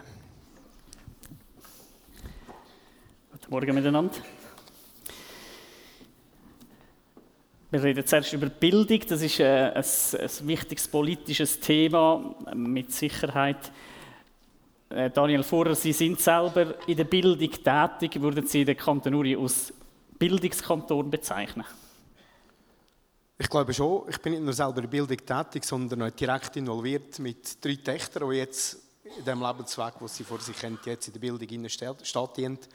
Wir haben ein gutes Bildungssystem, wir sind solid aufgestellt, wir haben auch einen guten Ruf als Kanton, der die Bildung unterstützen. Auf der anderen Seite sind wir angewiesen auf gute Beziehungen zu anderen Kantonen, gerade im übergeordneten Bereich, Weiterbildung, universitären Bereich. Gute Beziehungen zu anderen Kantonen, dass man dort noch den Zugang kann sichern kann. Das ist sehr wichtig. Ja. Ich möchte die Frage einstellen an Roger Nager. Sind wir ein Bildungskanton, der Kanton Uri? Also was vor allem der Kanton Uri auszeichnet, ist sicher, dass wir sehr gute Berufsleute ausbilden. Das ist am Charakter geschuldet, den der Urner hat, wo sicher solid herkommt und das sind sehr begehrte Leute, die dann da schlussendlich eben halt leider auch der Kanton Uri gegen verleiht, aber in den meisten Fällen auch wieder zurückkommen. Ja, Pascal Blöchlinger, die Frage an Sie, ist der Kanton Uri ein Bildungskanton für Sie? Kanton Uri ist zwar noch kein Universitätsstandort, äh, so im klassischen Sinn, aber wir haben Leute, die geschätzt werden und auch gute Abschlüsse machen. Äh, es ist eigentlich, der Kanton Uri hat gute Leute, sei es im Beruf, aber auch äh, bei der Bildung. Ja, jetzt ist ja so, dass Ende Monat wird das ähm, Bildungsinstitut Kulturen der Alpen, also ein, ähm, eine Auslagerung eigentlich von der Uni Luzern hier im Kanton Uri, eröffnet. Können wir uns jetzt ein bisschen zur Uni, zu den Unikantonen zählen mit dem? Oder ist das ein bisschen Pflasterli-Politik, dass man, dass man sich noch ein bisschen etwas mehr auf die Fahne schreiben kann? Ähm, Roger Nager, Sie, die jetzt in der Regierung sind. Ja, danke. ähm, wir haben das im äh, Regierungsratsziel drin, dass man den Standort eigentlich angestrebt hat. Für uns ist es wichtig, dass wir da nur der Grössenordnung starten können, wo wir nicht wahnsinnig viele Investitionen auslösen. Ich glaube auch, dass wir den Themenbereich, wo vor allem eben die Alpen beschäftigen, wie zum Beispiel die Klimaerwärmung, Naturgefahren, äh, der Rückgang der Gletscher, dass das natürlich Themen sind, die da gut aufgehoben sind, sind aber auch Verkehrsthemen, wo der Kanton Uri durchaus als Transitkanton, sei es auf der Schiene oder auf der Straße, natürlich äh, einen Forschungsbereich anbieten kann, wo nicht gerade wieder ein Kanton zeigen kann. Ja, Pascal Blöchlinger, vielleicht die Frage an Sie. Ähm, der Kanton Uri braucht den, den Standort, also dass man das Institut hier auf äh, Kanton Uri geholt hat und auch mit diesen Ausgaben verbunden natürlich. Ich bin sicher, Kanton Uri ist offen für Kultur. Von dem her kann ich das nachvollziehen, dass man da auch den Standort anbringt und probiert. Äh, wünschenswert für mich wäre natürlich auch Wirtschaft oder auch äh, hochschulmäßig etwas, aber das ist natürlich von der Größe vom Kanton her halt schon eher illusorisch. Äh, und äh, wir müssen jetzt versuchen mit dem, was wir hier angefangen haben. Ähm, Daniel Vorer, Sie können jetzt die Regierung noch kritisieren, die jetzt äh, ähm, am Drücker ist. Ähm, was, was halten Sie von dem Institut? Ist das wichtig, dass das der Kanton Uri beherbergt? So Auf jeden Fall ist das wichtig. Ich hoffe, dass Sie jetzt äh, der Anfang und es ginge weiter. Wir haben allerdings auch noch in anderen Bereichen Handlungsbedarf. Ich würde es sehr schätzen und als Ziel angesehen, dass wir beispielsweise die Lehrlingsausbildung vermehrt im Kanton Uri selber können organisieren können. Also Lehrlinge außerhalb des Kanton Uri zu uns in eine Berufsschule kommen und nicht immer oder umgekehrt weggehen. Da sehe ich noch Potenzial. Wie könnte man das angehen? Also was wäre da Ihre Vorstellung?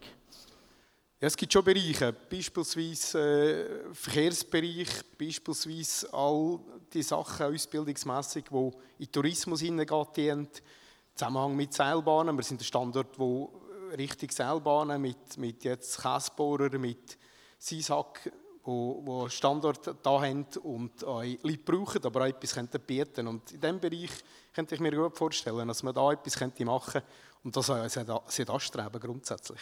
Roger Nager, ich nehme an, man hat so Sachen auch schon diskutiert. Was, was kann man noch verbessern für die Lehrlinge im Kanton Uri? Also, dass da noch mehr Lehrlinge also anerkennen. Ich glaube, das duale Bildungssystem, äh, wie es in der Schweiz äh, wenn man es kennt, ist eigentlich sehr erfolgreich von dem her. Ich habe es vorher gesagt, äh, es sind sehr gute Berufskräfte, die da schlussendlich zurückkommen. Das ist aber auch wichtig, dass gerade Unternehmungen, wie zum Beispiel die CISAG, die erwähnt wurde, oder die Detwiler AG, die heute dort Lehrlinge ausbilden, dass man denen auch gute Rahmenbedingungen gibt, äh, dass man auch gute Lokalitäten hat, wo die Berufsschule kann stattfinden kann. Wir haben mit dem BWZ einen hervorragenden Partner, der da natürlich auch den Auftrag wahrnimmt im Kanton Uri. Ja, die gleiche Frage noch an Pascal Blöchlinger.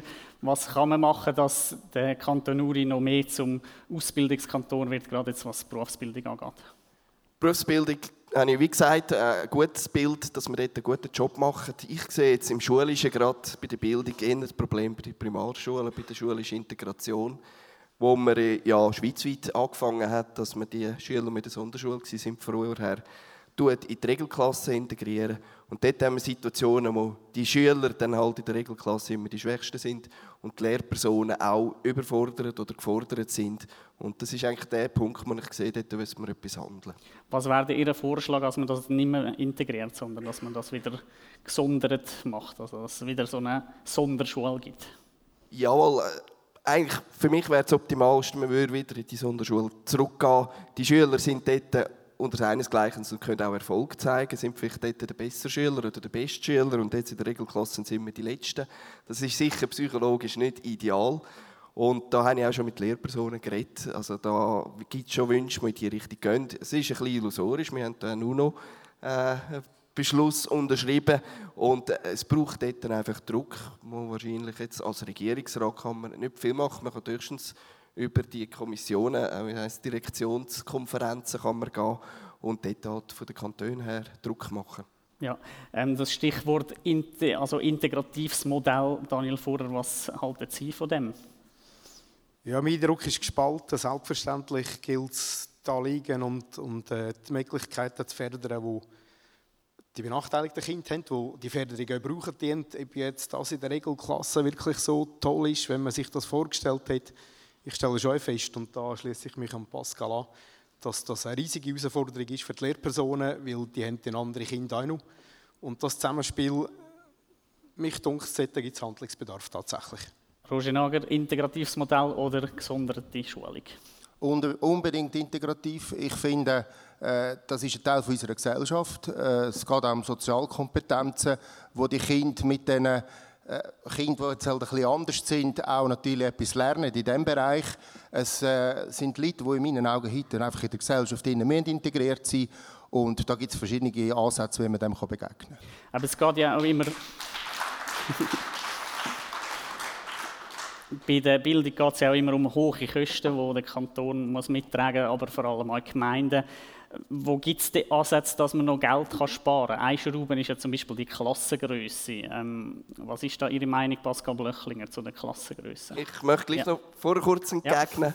Ja. Äh, dass man die Sonderschulung einführt, ist nicht, dass man die Leute ausgrenzt. Ich bin ein guter Kollege mit dem Rollstuhl war, äh, und dort verstorben ist, äh, bin ich viel unterwegs gewesen. Und ich weiß, was die wollen. Die wollen für ernst genommen werden. Die möchten auch in die in der Gesellschaft innen sein. Aber dort sehe ich einfach das Problem in einer Klasse, wo die halt immer die Schwächsten sind, dass das am Schluss nicht förderlich ist. Und da gibt es andere Wege, wo man ein Projekt macht, dass man sich mit so Leuten auch wochenweise Projektwochen oder so abgibt und, also abgibt, das klingt so negativ, auch mit denen etwas unternimmt, dass man die Nähe anbringt. Da glaube ich auch, haben wir in der Gesellschaft schon noch Nachholbedarf, dass man die Anliegen von Rollstuhlgängern, aber auch anderen vielleicht besser kennenlernt, dass man in der Schulzeit dort ein Projekt macht.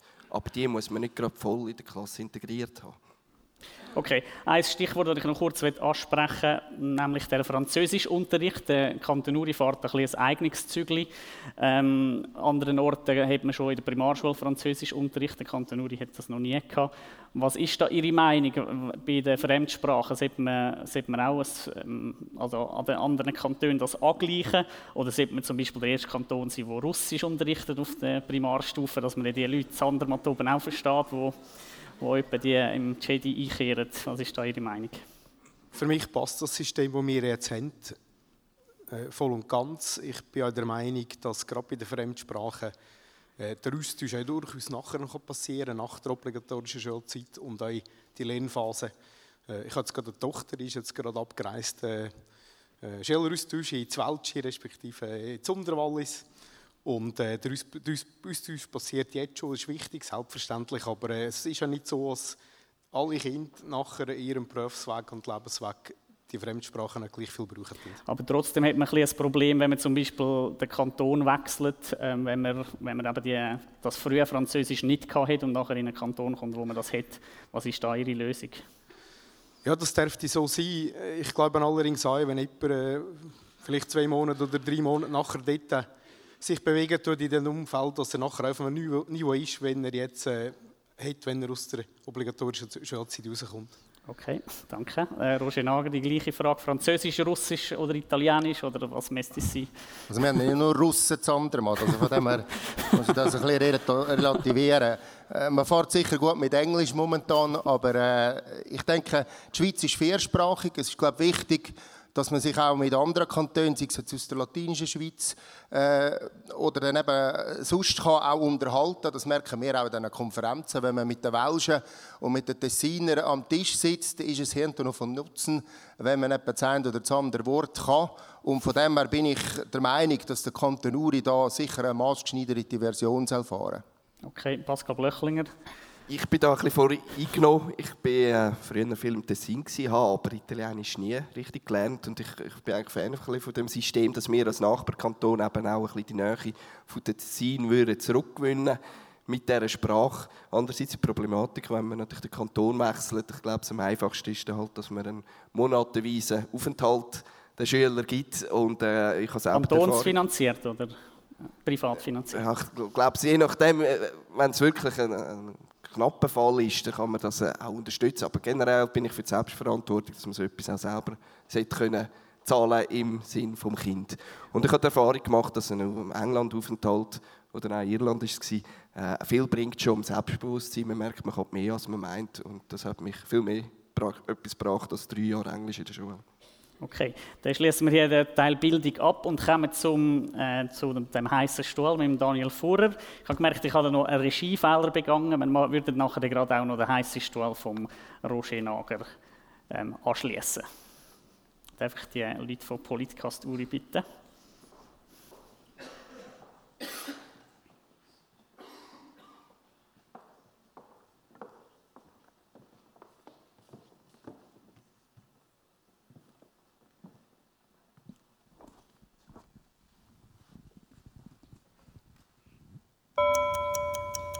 Herr Fuder, braucht es Büro in der Regierung? Schadet es nicht, wer allerdings einen Berufsstandort vertreten hat, oder hauptsächlich einen Berufsstandort vertreten hat, vermutlich den Wählerauftrag verfehlt. Wieso stellen sich für die Regierung keine Frauen zur Verfügung? Ja, äh, die Tatsache ist, äh, wie es ist. Bei uns Partei war so, dass das so Parteitag entschieden hat. Hätten Sie lieber das Candlelight Dinner mit Magdalena Matullo-Blocher oder mit der Tamara Funicello? Blocher. Was ist Ihre grösste Stärke? Äh, ich glaube, ich kann so hören, ich bin lesungsorientiert und äh, ich probiere nicht Anliegen von den Leuten aufzunehmen. Was ist Ihr Plan B, wenn Sie nicht gewählt werden? weitermachen wie bisher mit ein paar Anpassungen. Haben Sie ein Tattoo? Ja, aber das ist natürlicherweise entstanden nichts. Ich bin nicht mit allem auf die Welt gekommen. Was mehr ist, wenn Sie ganz genau schauen, im Hinterkopf zeichnet sich eine Skikante ab. Wann haben Sie das letzte Mal das Risiko auf sich genommen? Ja, das gibt es zwischendrin, ja. Würden Sie für auf Paris gehen, das Flugzeug nehmen oder mit dem Zug fahren? Ganz sicher mit dem Zug. Ich fahre gerne Zug. Wolf, Luchs, Bär, sind das echte Probleme? Ja, für die Betroffenen ganz sicher und das wird zunehmen. Was machen Sie, dass Uri für Jugendliche und Junge attraktiver wird? Ich biete eine Ausbildungsstelle an, respektive ich bin in der Berufsbildung tätig, Ich habe jetzt im Moment drei Lehrlinge, die ich da betreue. Äh, Ich unterstütze das, was ich kann. Sollte Cannabis legalisiert werden? Nein.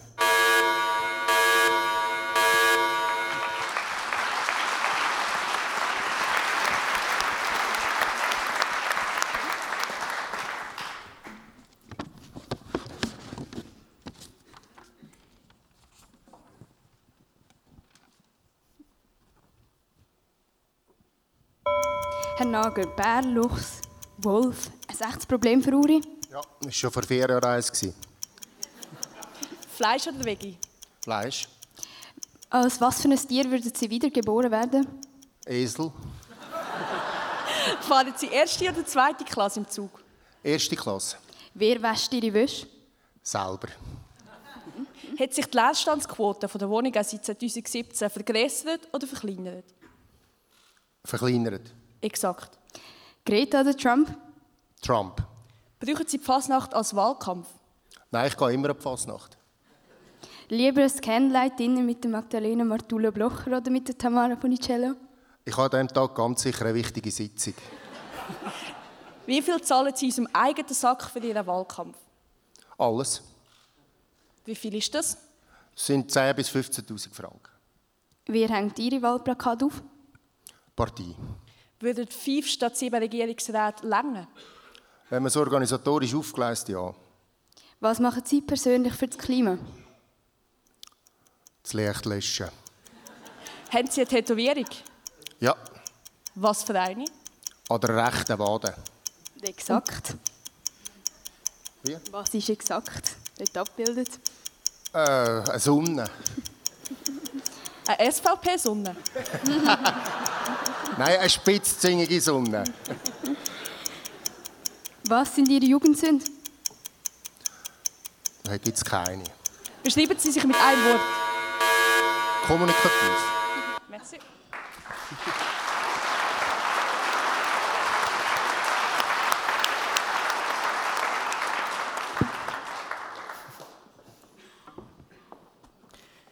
Ja, dann würden wir in das zweite Thema einsteigen, nämlich Randregionen. Das ist ja so ein, bisschen ein Wort, das ja, nicht ganz definiert ist. Was gehört jetzt zum Rand und was, was sind jetzt die zentralen Gemeinden? Aber es sind sicher die kleineren Gemeinden und ich glaube, ähm, ich bin nicht ganz falsch, wenn ich sage, Andermatt hat man wahrscheinlich vor ein paar Jahren auch noch zu den Randregionen zählt.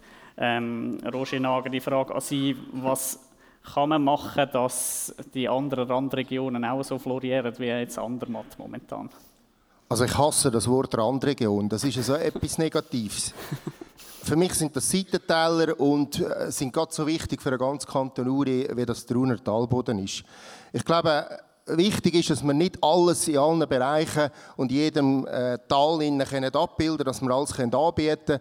Aber es sind doch unterschiedliche Vorzüge und vor allem im touristischen Bereich bin ich überzogen, haben wir sehr viele Schönheiten, die der Kanton Uri in diesem Bereich zu bieten hat. Dass wir Erschließungsfragen haben, dass wir sichere Erschließungen immer wieder thematisieren dürfen und haben, das gehört dazu, wir sind ein Gebirgskanton, aber ich glaube, die Spezialität, die die einzelnen Teller haben, das ist ganz etwas Wichtiges. Ja, jetzt, wenn wir gewisse Landräte äh, im Radius umgekehrt reden, wo eben von so Seitentälern kommen oder von kleineren Gemeinden, die fühlen sich manchmal so ein bisschen vergessen. Können Sie das ein bisschen nachvollziehen? Ähm, noch einmal Roger Nager einfach. Ich kann das nachvollziehen, das ist klar. Äh, wenn wir heute sehen, wo wir den Steuerfranken einsetzen, dann müssen wir den sehr gut überlegt einsetzen. Und das ist immer natürlich auch geschuldet an der Menge Leute, die dann schlussendlich von dem Steuerfranken profitieren können. Wir haben das mit der Strategie Strassen haben wir das aufgezeigt, wie wir das angehen wollen. Aber selbstverständlich geht es gerade im Bereich Unterhalt, äh, ist es gerade so wichtig. Das jüngste Beispiel, Bristenstraße, wo wir jetzt einen Verpflichtungskredit bekommen haben vom Landrat, 13 Millionen Franken, wo wir für eine Talschaft äh, Erschließung probieren zu verbessern, wo wir auch ein 100 Jahre altes Bauwerk sanieren. Und das ist ein klares Zeichen für eben die Seitentäler. Ja. Jetzt äh, Pascal Blöchlinger, was würden Sie machen, dass sich die Seitentäler aber nicht vergessen vorkommen? Also das Erste zum Sagen, die äh, Seitentäler sind wirklich wichtig, wenn man daran denkt, unsere Wasserenergie, das sind eigentlich die, die, die Einzugsgebiete von diesen Tälern. Und mir macht ein bisschen Bauchweh, dass wir halt wirklich knapp bei Kasse sind mit diesen Projekten, die wir jetzt im Talkessel äh, durchführen. Äh, dass eigentlich das Geld dann für die Seitentäler halt zum Teil wirklich nicht mehr so langt.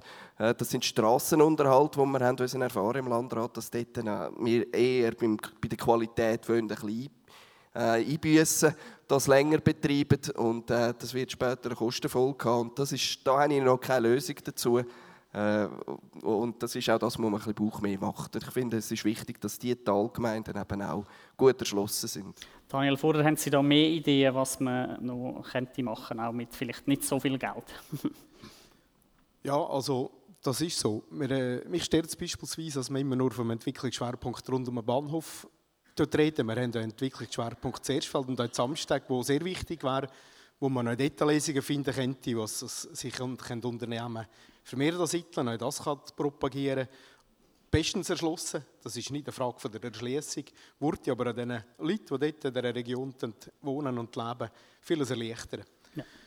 Darüber hinaus, selbstverständlich, wer schlecht erschlossen ist, respektive nicht wegkommt, ist grundsätzlich immer ein Problem, wenn er irgendwie an eine Arbeitsstelle muss reisen muss.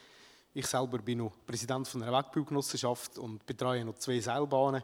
Ich kenne das, dass es viele Eigeninitiativen braucht. Aber auf der anderen Seite, da wo Eigeninitiative um ist, muss man einen Partner finden, ob es der Kanton ist oder eine private, und Unterstützung können bieten Und in diesem Bereich, meine ich, könnte man schon ein bisschen mehr machen. Also mehr machen heisst mehr Subventionen geben oder mehr, mehr finanzieren einfach vom Kanton aus? Oder was liegt da drin? Wo ist die Grenze? Also beispielsweise der Tourismusbereich wird bei den Seilbahnen, selbstverständlich stark Auswirkungen haben, weil mehr Touristen gibt mehr Frequenzen, gibt mehr Einnahmen. Aber nachher gibt es vor allem die Regelungsdichte anzuschauen. Und dort äh, sind wir einfach halt schon mal Limit, wo man muss sagen, jetzt wird es einfach nur noch kostentreibend und hat mit Sicherheit nicht mehr so viel zu tun. Man schlägt grosse Seilbahnen über eine gleiche Leistung wie kleine beispielsweise. Und das wird einfach dir und jemand muss das zahlen und, und da, da stoßen wir Grenzen. Ja. Roger Nager, wie viel Geld liegt drin für die kleineren, strukturschwächeren Gemeinden, wenn man das so sagen also wie gesagt, wir haben äh, das Unterhaltsprogramm, wo wir äh, das Kantonsstrassennetz eigentlich probieren äh, sicher zu machen. Wenn man von Sicherheit kann reden im, im Berggebiet. Es ist wichtig, dass wir eben nicht vergessen, wir haben 25'000 Urnerinnen und Urner, die im Urner Talboden leben und die Seitentäler, die sind von den, von den Dauereinwohnern natürlich eher rückläufig. Wir haben auch gehört, dass der Kanton Uri nicht unbedingt ein riesiges Wachstum hat. Wir haben eine Entleerung von dieser Region. Es konzentriert sich länger mehr als eben in den Urner Talboden. Nichtsdestotrotz ist die Zielsetzung klar, dass jede Gemeinde eine sichere Strassenverbindung zur Verfügung hat. Und als Baudirektor sage ich auch immer wieder, äh, gesperrte Straße ist eben auch eine sichere Straße. Das heisst nicht, dass wir unsere Aufgaben dann nicht machen, sondern dass eben die Spezialisten die Einschätzung richtig äh, gemacht haben, um zu sagen, jetzt müssen wir zutun. Ja. Äh, Pascal Blöchlinger noch. Ja, ich, äh, wo wir den Gemeinden könnten ein bisschen entgegenkommen, ich bin ja selber Altdorfer und bei den, beim äh, Lastenausgleich im Kanton Uri sehe ich, habe ich nicht so riesen Verständnis dafür, dass man diesen Gemeinden Zentrumslasten verrechnen. Äh, klar hat leistet Altdorf da Dienstleistung für die anderen Gemeinden, aber sie profitiert natürlich gross von dem Zentrum und dort äh, könnte ich mir vorstellen, dass wir etwas entgegenkommen können. Und dann möchte ich auch noch bemerken, dass die Randregionen, Entschuldigung, die Seitentäler, sich in etwa gleich fühlen im Kanton Uri wie wir in der Schweiz, wenn es jetzt bei uns Trax wieder zu ist und Bern will da nicht gerade so reagieren wie wir, dass wir das auch hier im Talboden ein bisschen das Gefühl auch haben, wie das ist, weil kantonal sind wir in der gleichen Situation. Ja. Jetzt einfach noch zu ein paar konkreten Sachen. Die UKB hat, macht ihre Filialen zu in den kleineren Gemeinden. Was halten Sie davon? Daniel. Wenn man sich einfach die Entwicklung beim Bankensektor anschauen und das Bedürfnis der Kunden wichtig ist, dass unsere Kantonalbank ihre Dienstleistungen aufrechtbehalten, ausbaut, aber auch in die Richtung, wo Kundenbedürfnisse sind, die Nachfrage nach einer physischen Präsenz vor Ort sinkt schon seit Jahren. Das wird weiter sinken und entsprechend müssen andere Kanäle aufbauen werden. Selbstverständlich ist es äh, keine gute Nachricht für andere Gemeinden, wo, wo Filialen zu, da werden. Auf der anderen Seite hat man dort noch ein Impulsprogramm aufgeleistet, wo die Gemeinden neu unterstützt werden, wenn sie eigene Ideen entwickeln können. Roger Nager zu dieser Frage.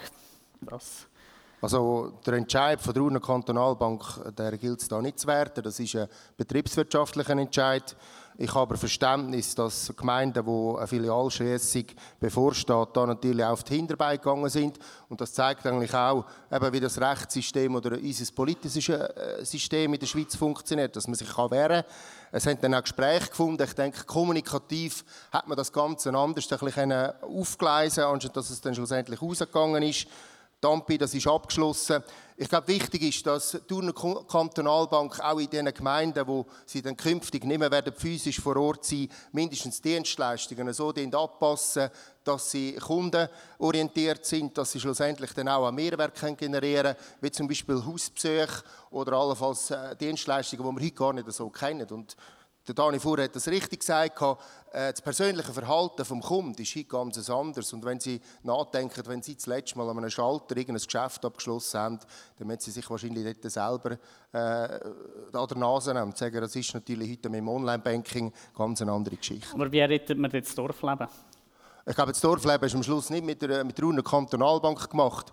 Äh, wichtig sind dort äh, das Sponsoring-Engagement, das die Urner Kantonalbank hat, äh, die Kultur, die in diesen Dörfern stattfindet und schlussendlich auch die anderen Angebote, wo, äh, wie Restaurant und Beizen, die schlussendlich dann dabei zutragen, dass man in diesen Dörfern Leben hat.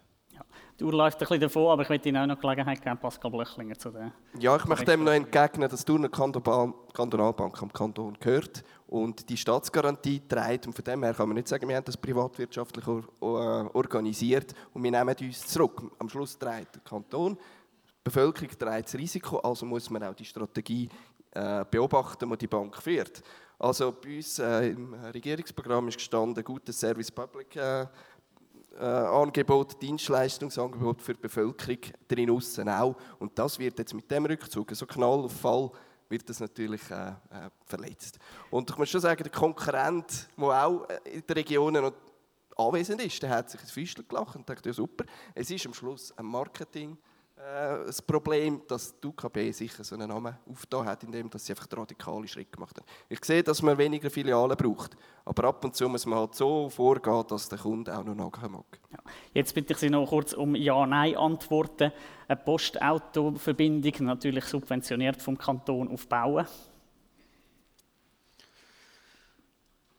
Eher ja.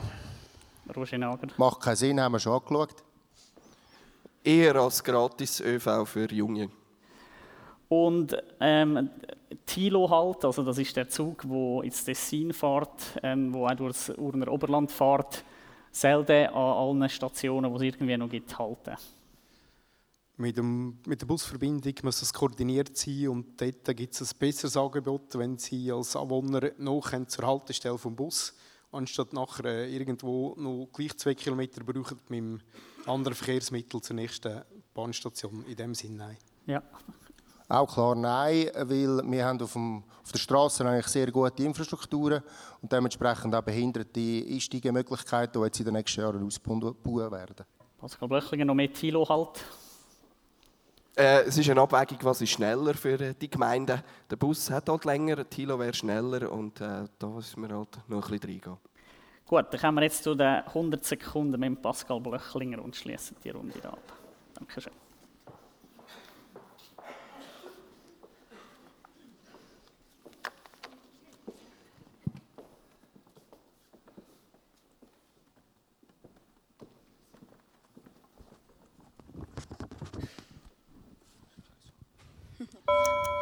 Was macht Sie fuchsteufels wild? Ein Schleicher, wenn man schneller fahren könnte. Haben Sie nicht Angst, dass Sie am Christian Arnold Stimmen wegnehmen oder sich gegenseitig Stimmen wegnehmen? Es geht, geht um Köpfe. Hat Uri zu wenig fähige Politikerinnen? Äh, das meint man vielleicht noch gern, aber ich glaube, die Leute sind schon rum. Äh, ein bisschen konsequenter, das wünsche ich mir. Schlager oder Ländler? Äh, Kaffeestube Ländler, äh, zum Tanzen vielleicht auch ein Schlager. Was ist für Sie das ideale Rentenalter? Ich weiß nicht, wie ich den noch mag, aber ich glaube, es, äh, es geht um Gesellschaft und dort darf es schon auch ein bisschen gegenüber angeglichen werden. Was ist Ihre größte Stärke? Äh, offen und ideenreich. Was war Ihr letzter guter Tag? Ich bin mit dem Elektro in unseren Betrieb rausgefahren, wo wir 90% recyceln. Braucht es die SVP in der Regierung? Auch die SVP muss vertreten sein. Es ist ein Wahlanteil von 25 Braucht es die SP in der Regierung? Im Regierungsrat? Ja, ich bin auch der Meinung, dass auch diese Stimmen vertreten sollen sein. Sind Sie gerne in die Schule gegangen? Ja, so kurz vor Ferien haben wir schon. Wann hat sie sich das letzte Mal für den Kanton Uri geschämt? Ja, eigentlich noch nie. Welcher von den amtierenden Regierungsräten hat Sie am meisten überzeugt? Da gebe ich, ich bin auch Landratspräsident, da darf ich nichts sagen dazu. Was ist Ihr Lieblingsschimpfwort? Double.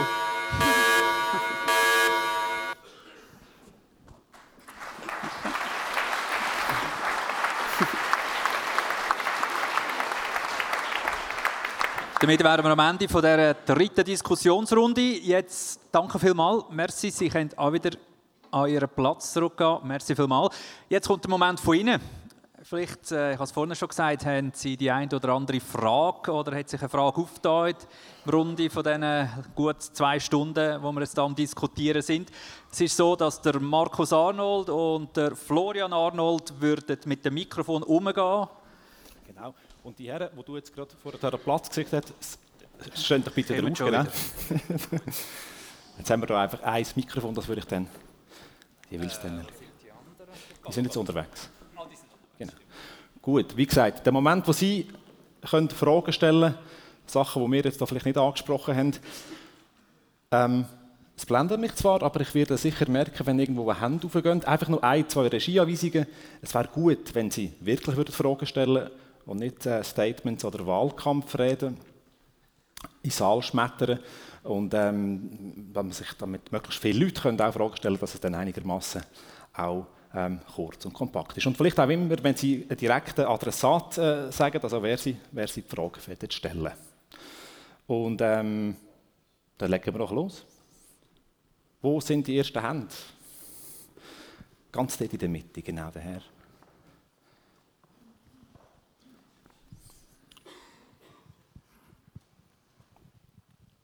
Und das Mikrofon kommt an. Ja. Hans-Peter Schuler, Präsident Urner Jägerverein. Das Parlament hat das letzte Jahr mit einer klaren Mehrheit von zwei Drittel die Revision des eidgenössischen Jagdgesetzes beschlossen.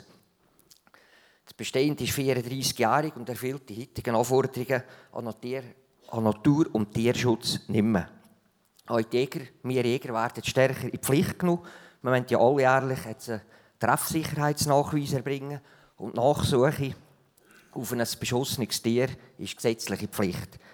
Das neue Jagdgesetz hat auch klare Spielregeln zur Regulation von geschützten Arten und zur Finanzierung von Schutzmaßnahmen. Der Kanton wird, wenn es um die Regulierung von geschützten Arten geht, wie zum Beispiel der Wolf, mehr Kompetenzen geben. Die Umweltverbände haben mit der Unterstützung der grünen und linken Partien das Referendum ergriffen. Wir stimmen am 17. Mai über das neuen Jagdgesetz ab. Ich habe jetzt eine konkrete Frage an Sicherheitsdirektor, der auch die Jagdverwaltung in seiner Direktion hat. Wie stellt er sich zum neuen Jagdgesetz? Also die Regierung hat eine Vernehmlassung zum neuen Jagdgesetz und da hat die Regierung Ja gesagt. Also das war auch ein Antrag von der Sicherheitsdirektion, hat die Regierung hat Ja gesagt. Im Parlament ist jetzt das ein bisschen angepasst worden. Es ist nicht mehr so, wie die Regierung dort Ja gesagt hat. Also kann ich dem Sinne nicht die Regierungsmeinung sagen, sondern meine persönliche Meinung. Und äh, es hat Vor- und Nachteile.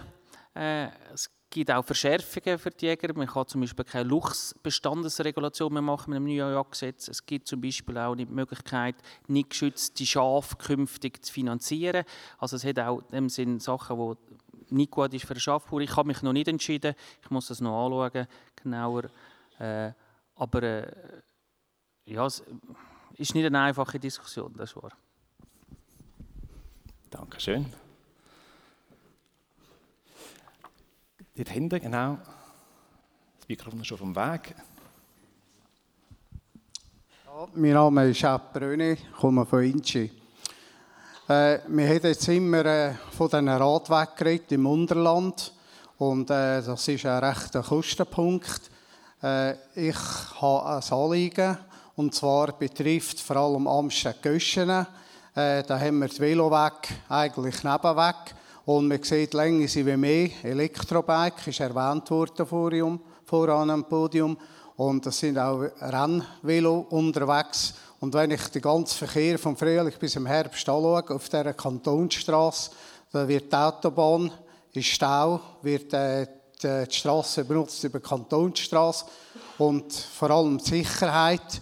Und ich frage mich, darf man da auch ein Auge darauf fassen, ob man die Kantonsstraße auch für Veloweg wie auch für Fußgänger ein bisschen in Betracht zieht. Vor allem, wir könnten das Geld, das man jetzt budgetiert hat äh, und zurückgewiesen hat jetzt im Landrat, können wir natürlich das Geld äh, auch dort äh, ein bisschen besser aufspalten auf die langfristige Veloweg-Diskussion. Äh, die Frage ist an Christian Arnold und an Pascal Blechlinger, was sie dazu meinen. Gut, dann tun wir doch Merci. an Herrn Arnold das Wort geben. Äh, danke für die Frage. Ich denke, das war ja letztendlich eine Diskussion gewesen, genau im Landrat, wieso man das eigentlich abgewiesen hat oder zurückgewiesen hat, weil man gesagt hat, Velo weg im Talboden ja, aber um Aspekt Sicherheit. Äh, Dimension und vor allem der Ausbaustandard war vor allem das Thema. Gewesen. Und da sind wir bei den 25,6 Millionen. Und da war letztendlich sicher der Hintergrund, dass man gesagt hat, man will nicht, man nicht nur alles auf den Talboden fokussieren, sondern eben, es gibt genau solche Themen, die dann weiter rausgehen, Seitentauer und so weiter, wo man auch drin Der Herr Blöchlinger ist schon aufgefordert worden, sich dazu zu äußern. Und der Herr Nager ja, äh, Bei mir ist klar auch der Punkt, man, kann, äh, man darf nicht im Talboden goldige Varianten bauen und nachher haben wir kein Geld mehr für die Zeitentäler, wo eigentlich in die letzte Themabereich hineingehört. Ich, äh, man muss auch sehen, was zukünftig ich sehe, das jetzt nicht gerade als das nächste Anliegen mag wird kommen, aber das sind Anliegen, die klar werden kommen. Wenn man unten den Standard dort ausbauen, wird das weiter oben auch kommen. Und das muss man sich auch bewusst sein und das muss man sich frühzeitig die Abschätzung auch machen im Regierungsrat. Der Baudirektor Roger Nager hat noch das Wort gewünscht, das geben wir ihm doch auch noch gerne. Danke vielmals, dass ich auch etwas erzählen zum Radweg. Ähm, es ist in der Tat so, die 25 Millionen, das ist viel Geld. Man hat aber auch gesagt, von seitens der Regierung, man will eine Gesamtauslegung machen über die nächsten 15 Jahre. Was wird man künftig für einen Radweg äh, investieren? Und ich erinnere daran, dass das Schweizer Volk mit dem Bundesbeschluss Velo eigentlich einen klaren Auftrag gegeben hat, dass man das Radwegnetz in der ganzen Schweiz ausbauen. Jetzt ist es so, dass wir da in den speziellen Fällen, die wir hingehört haben, Altdorf, Seedorf, das sind alles neue Radwege, das werden neue Radwegstreifen geben, teilweise sogar fernab der Straße, neue Linienführungen geben und die sind relativ teuer. Das heißt Landerwerb, äh, wo man schlussendlich muss tätigen, man muss das auch nachher dann auflegen, Plangenehmigungsverfahren um die Frage aufzunehmen, Amsteg-Inchi, äh, selbstverständlich werden wir bei Sanierungsmaßnahmen, ist immer auch der Langsamverkehr dabei. Das heißt, der Fußgänger wird dann gerade auf einen aktuellen Stand gebracht, aber auch der Velofahrer. Und das sind ein bisschen separate Schuhe, die wir dort natürlich verfolgen, aber es geht darum, mit diesen 25 Millionen eine Gesamtauslegeordnung zu machen gegenüber vom Landrat. Dankeschön. Weitere Fragen aus dem Publikum?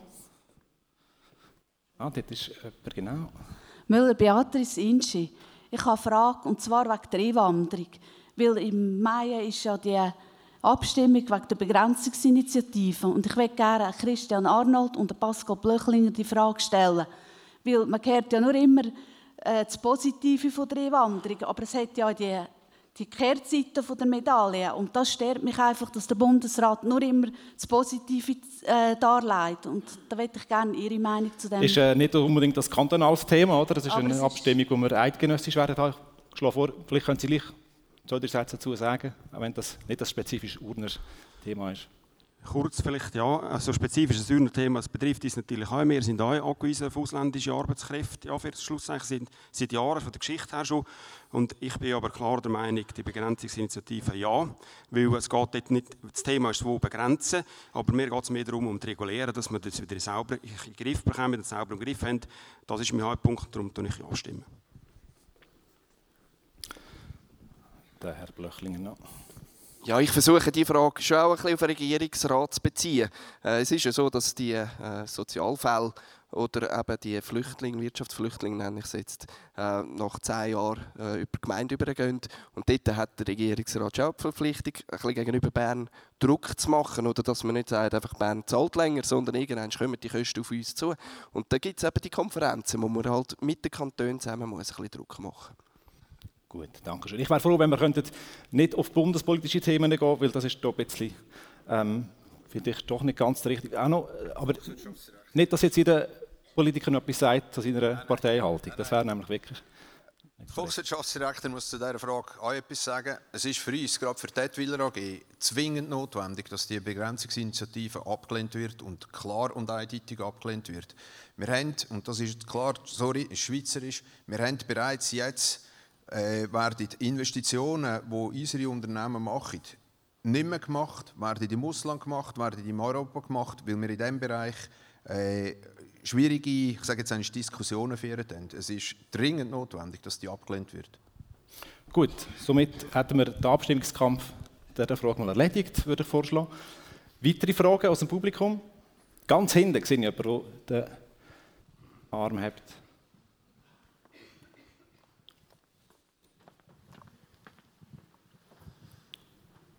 Mein Name, mein Name ist Gieser Amts, Landrat seit 10 Jahren, SVP. Ich habe eine Frage, man mich immer ein bisschen trickt im Landrat. Die Frage geht an Urban Kammerzint um den Daniel Fuhrer. Wir machen viel normal oder mal wir machen einige Vorstöße ist für die Landwirtschaft im Kanton Uri von der SVP. Die SVP stimmt da meistens, meistens einstimmig. Und hat eine Frage an die zwei, warum werden diese die Vorstöße um für die Landwirtschaft im Kanton Uri meistens nicht überwiesen vom Regierungsrat oder in der ablehnenden Haltung abgesagt. Nämlich die Landwirtschaft ist ein kleiner Prozentsatz von der Schweizer Bevölkerung, aber auch jeder, auch jeder von ihnen braucht Landwirtschaft Alltag. Und das 365 Tage im Jahr. Und eine andere Haltung, die mich auch sehr stört, die schweizerisch aufgebauscht wird mit der AP 2022 Plus, da habe ich mit dem Kammerzins schon geredet, betreffend dem Kontroll Kontrollwesen. Das Kontrollwesen wird um 40 Prozent erhöht. Ich habe mit dem schon über das geredet. Er ist Volkswirtschaftsdirektor. Er geht an die Direktorenkonferenz. Ich habe ihm schon was mitteilt. Also das heißt in der Runde lehrt. Das kann ja in der Praxis gar nicht stattfinden im Kanton Uri, weil im Kanton Uri über 80 Prozent Nebenerwerbsbetriebe sind, wo so Kontrolleur kontrollieren, wenn der Betriebsleiter nicht um ist. Gut. Wir tun mal die beiden Fragen. Darum Wir möchte ich fragen, möchte ich das Volk Ihnen fragen, wenn es im Straßenverkehr Kontrolle um 40 Prozent steigt oder die Blitzkasten um 40 Prozent steigen, dann würde ich dann immer Moretti heißen. Danke. Gut. Die Frage. Aber ja nicht. ist mal was eingerichtet worden, Herr Gammensen. Herr Landrat Giesler, besten Dank für die äh, Frage. Ich versuche jetzt zu beantworten, so weit als möglich. Es ist so, dass wir eigentlich von Seiten des Kantons nicht wirklich Einfluss haben auf, auf die Wirtschaftspolitik der Schweiz. Und wir haben mehr oder weniger einfach die Aufgabe, die umzusetzen nachher in den Kantonen. Ich glaube, von Seiten von unseren Dienststellen und von unseren Ämtern versuchen wir die mit Augenmaß und so vernünftig als möglich umzusetzen. Was aber auch muss in Betracht gezogen werden, es werden alle Jahre 30 Millionen 30, äh, Direktzahlungen an diesen Bauern ausgezahlt. Und wenn man da eine Baustelle hat, wo man den Beton messen, wie viel das man am Baumeister nachher verrechnen tut, ist es ein bisschen verständlich, dass man daher aus der Schweizer äh, Finanzding raus die Bauern auch kontrollieren, ob das, was sie sagen, dass sie machen, auch gemacht wird. Ob man da nicht könnte vereinfachen könnte, sage ich als ehemaliger Unternehmer, das wäre möglich. Ich bin allerdings nicht sicher, ob die Bauern das wirklich wollen. Weil, wenn, wenn man auf mehr auf Selbstkontrolle noch verschaffen, das heißt, man kommt dann vielleicht nur noch bei Zähnen vorbei oder so irgendetwas. Und wenn die nachher etwas falsch machen, dann werden einfach Direktzahlungen gestrichen. Jetzt habe ich mit diesen Bauern relativ gute ähm, ich sage jetzt eigentlich, äh, gut Ziffern die machen ihre Arbeit auch super. Ich habe allenfalls irgend 20 oder von diesen 600 Bauern irgendwie die Rechtszahlungskürzungen etwa bei 40, 50 Leuten, bei 40, 50 Bauern, dort geht es in den meisten Fällen um 200, 300 Franken. Und in diesen Pfeifen, wo es um mehr geht, dort ist es wichtig, dass man kontrolliert. Ich schaue auf die Uhr und stelle fest, es ist 12 Uhr. Wir sind ein bisschen im äh, Rückstand. Ich schlage vor, dass wir noch eine Frage ähm, würden behandeln. Voilà, danke schön. Edith Baume, ehemalige Präsidentin von der SRG Uri, Vizepräsidentin SRG Zentralschweiz. Wenn ich hier in die Runde schaue, dafür neun Männer, sicher gestandene Männer, ihr werdet gewählt am Tag der Frau, am 8. März. Meine Frage ist jetzt, wie macht ihr euch in euren Partien stark, damit wir in vier Jahren mindestens ein paar Frauen davor haben? Wer möchte sich zu dieser Frage äußern? Herr Simon, gerade aufgestreckt. Genau, jemand muss ich anfangen. Nein, ähm, ich glaube, ich habe das auch schon vor kurzem auf einem Podium gesagt, wir müssen vor allem jetzt schauen, dass wir jetzt schon vor der Wahl, nach der Wahl uns mit, mit Frauen wieder unterhalten, dass wir Leute animieren, Politik zu betreiben. Nicht nur Frauen, auch Männer.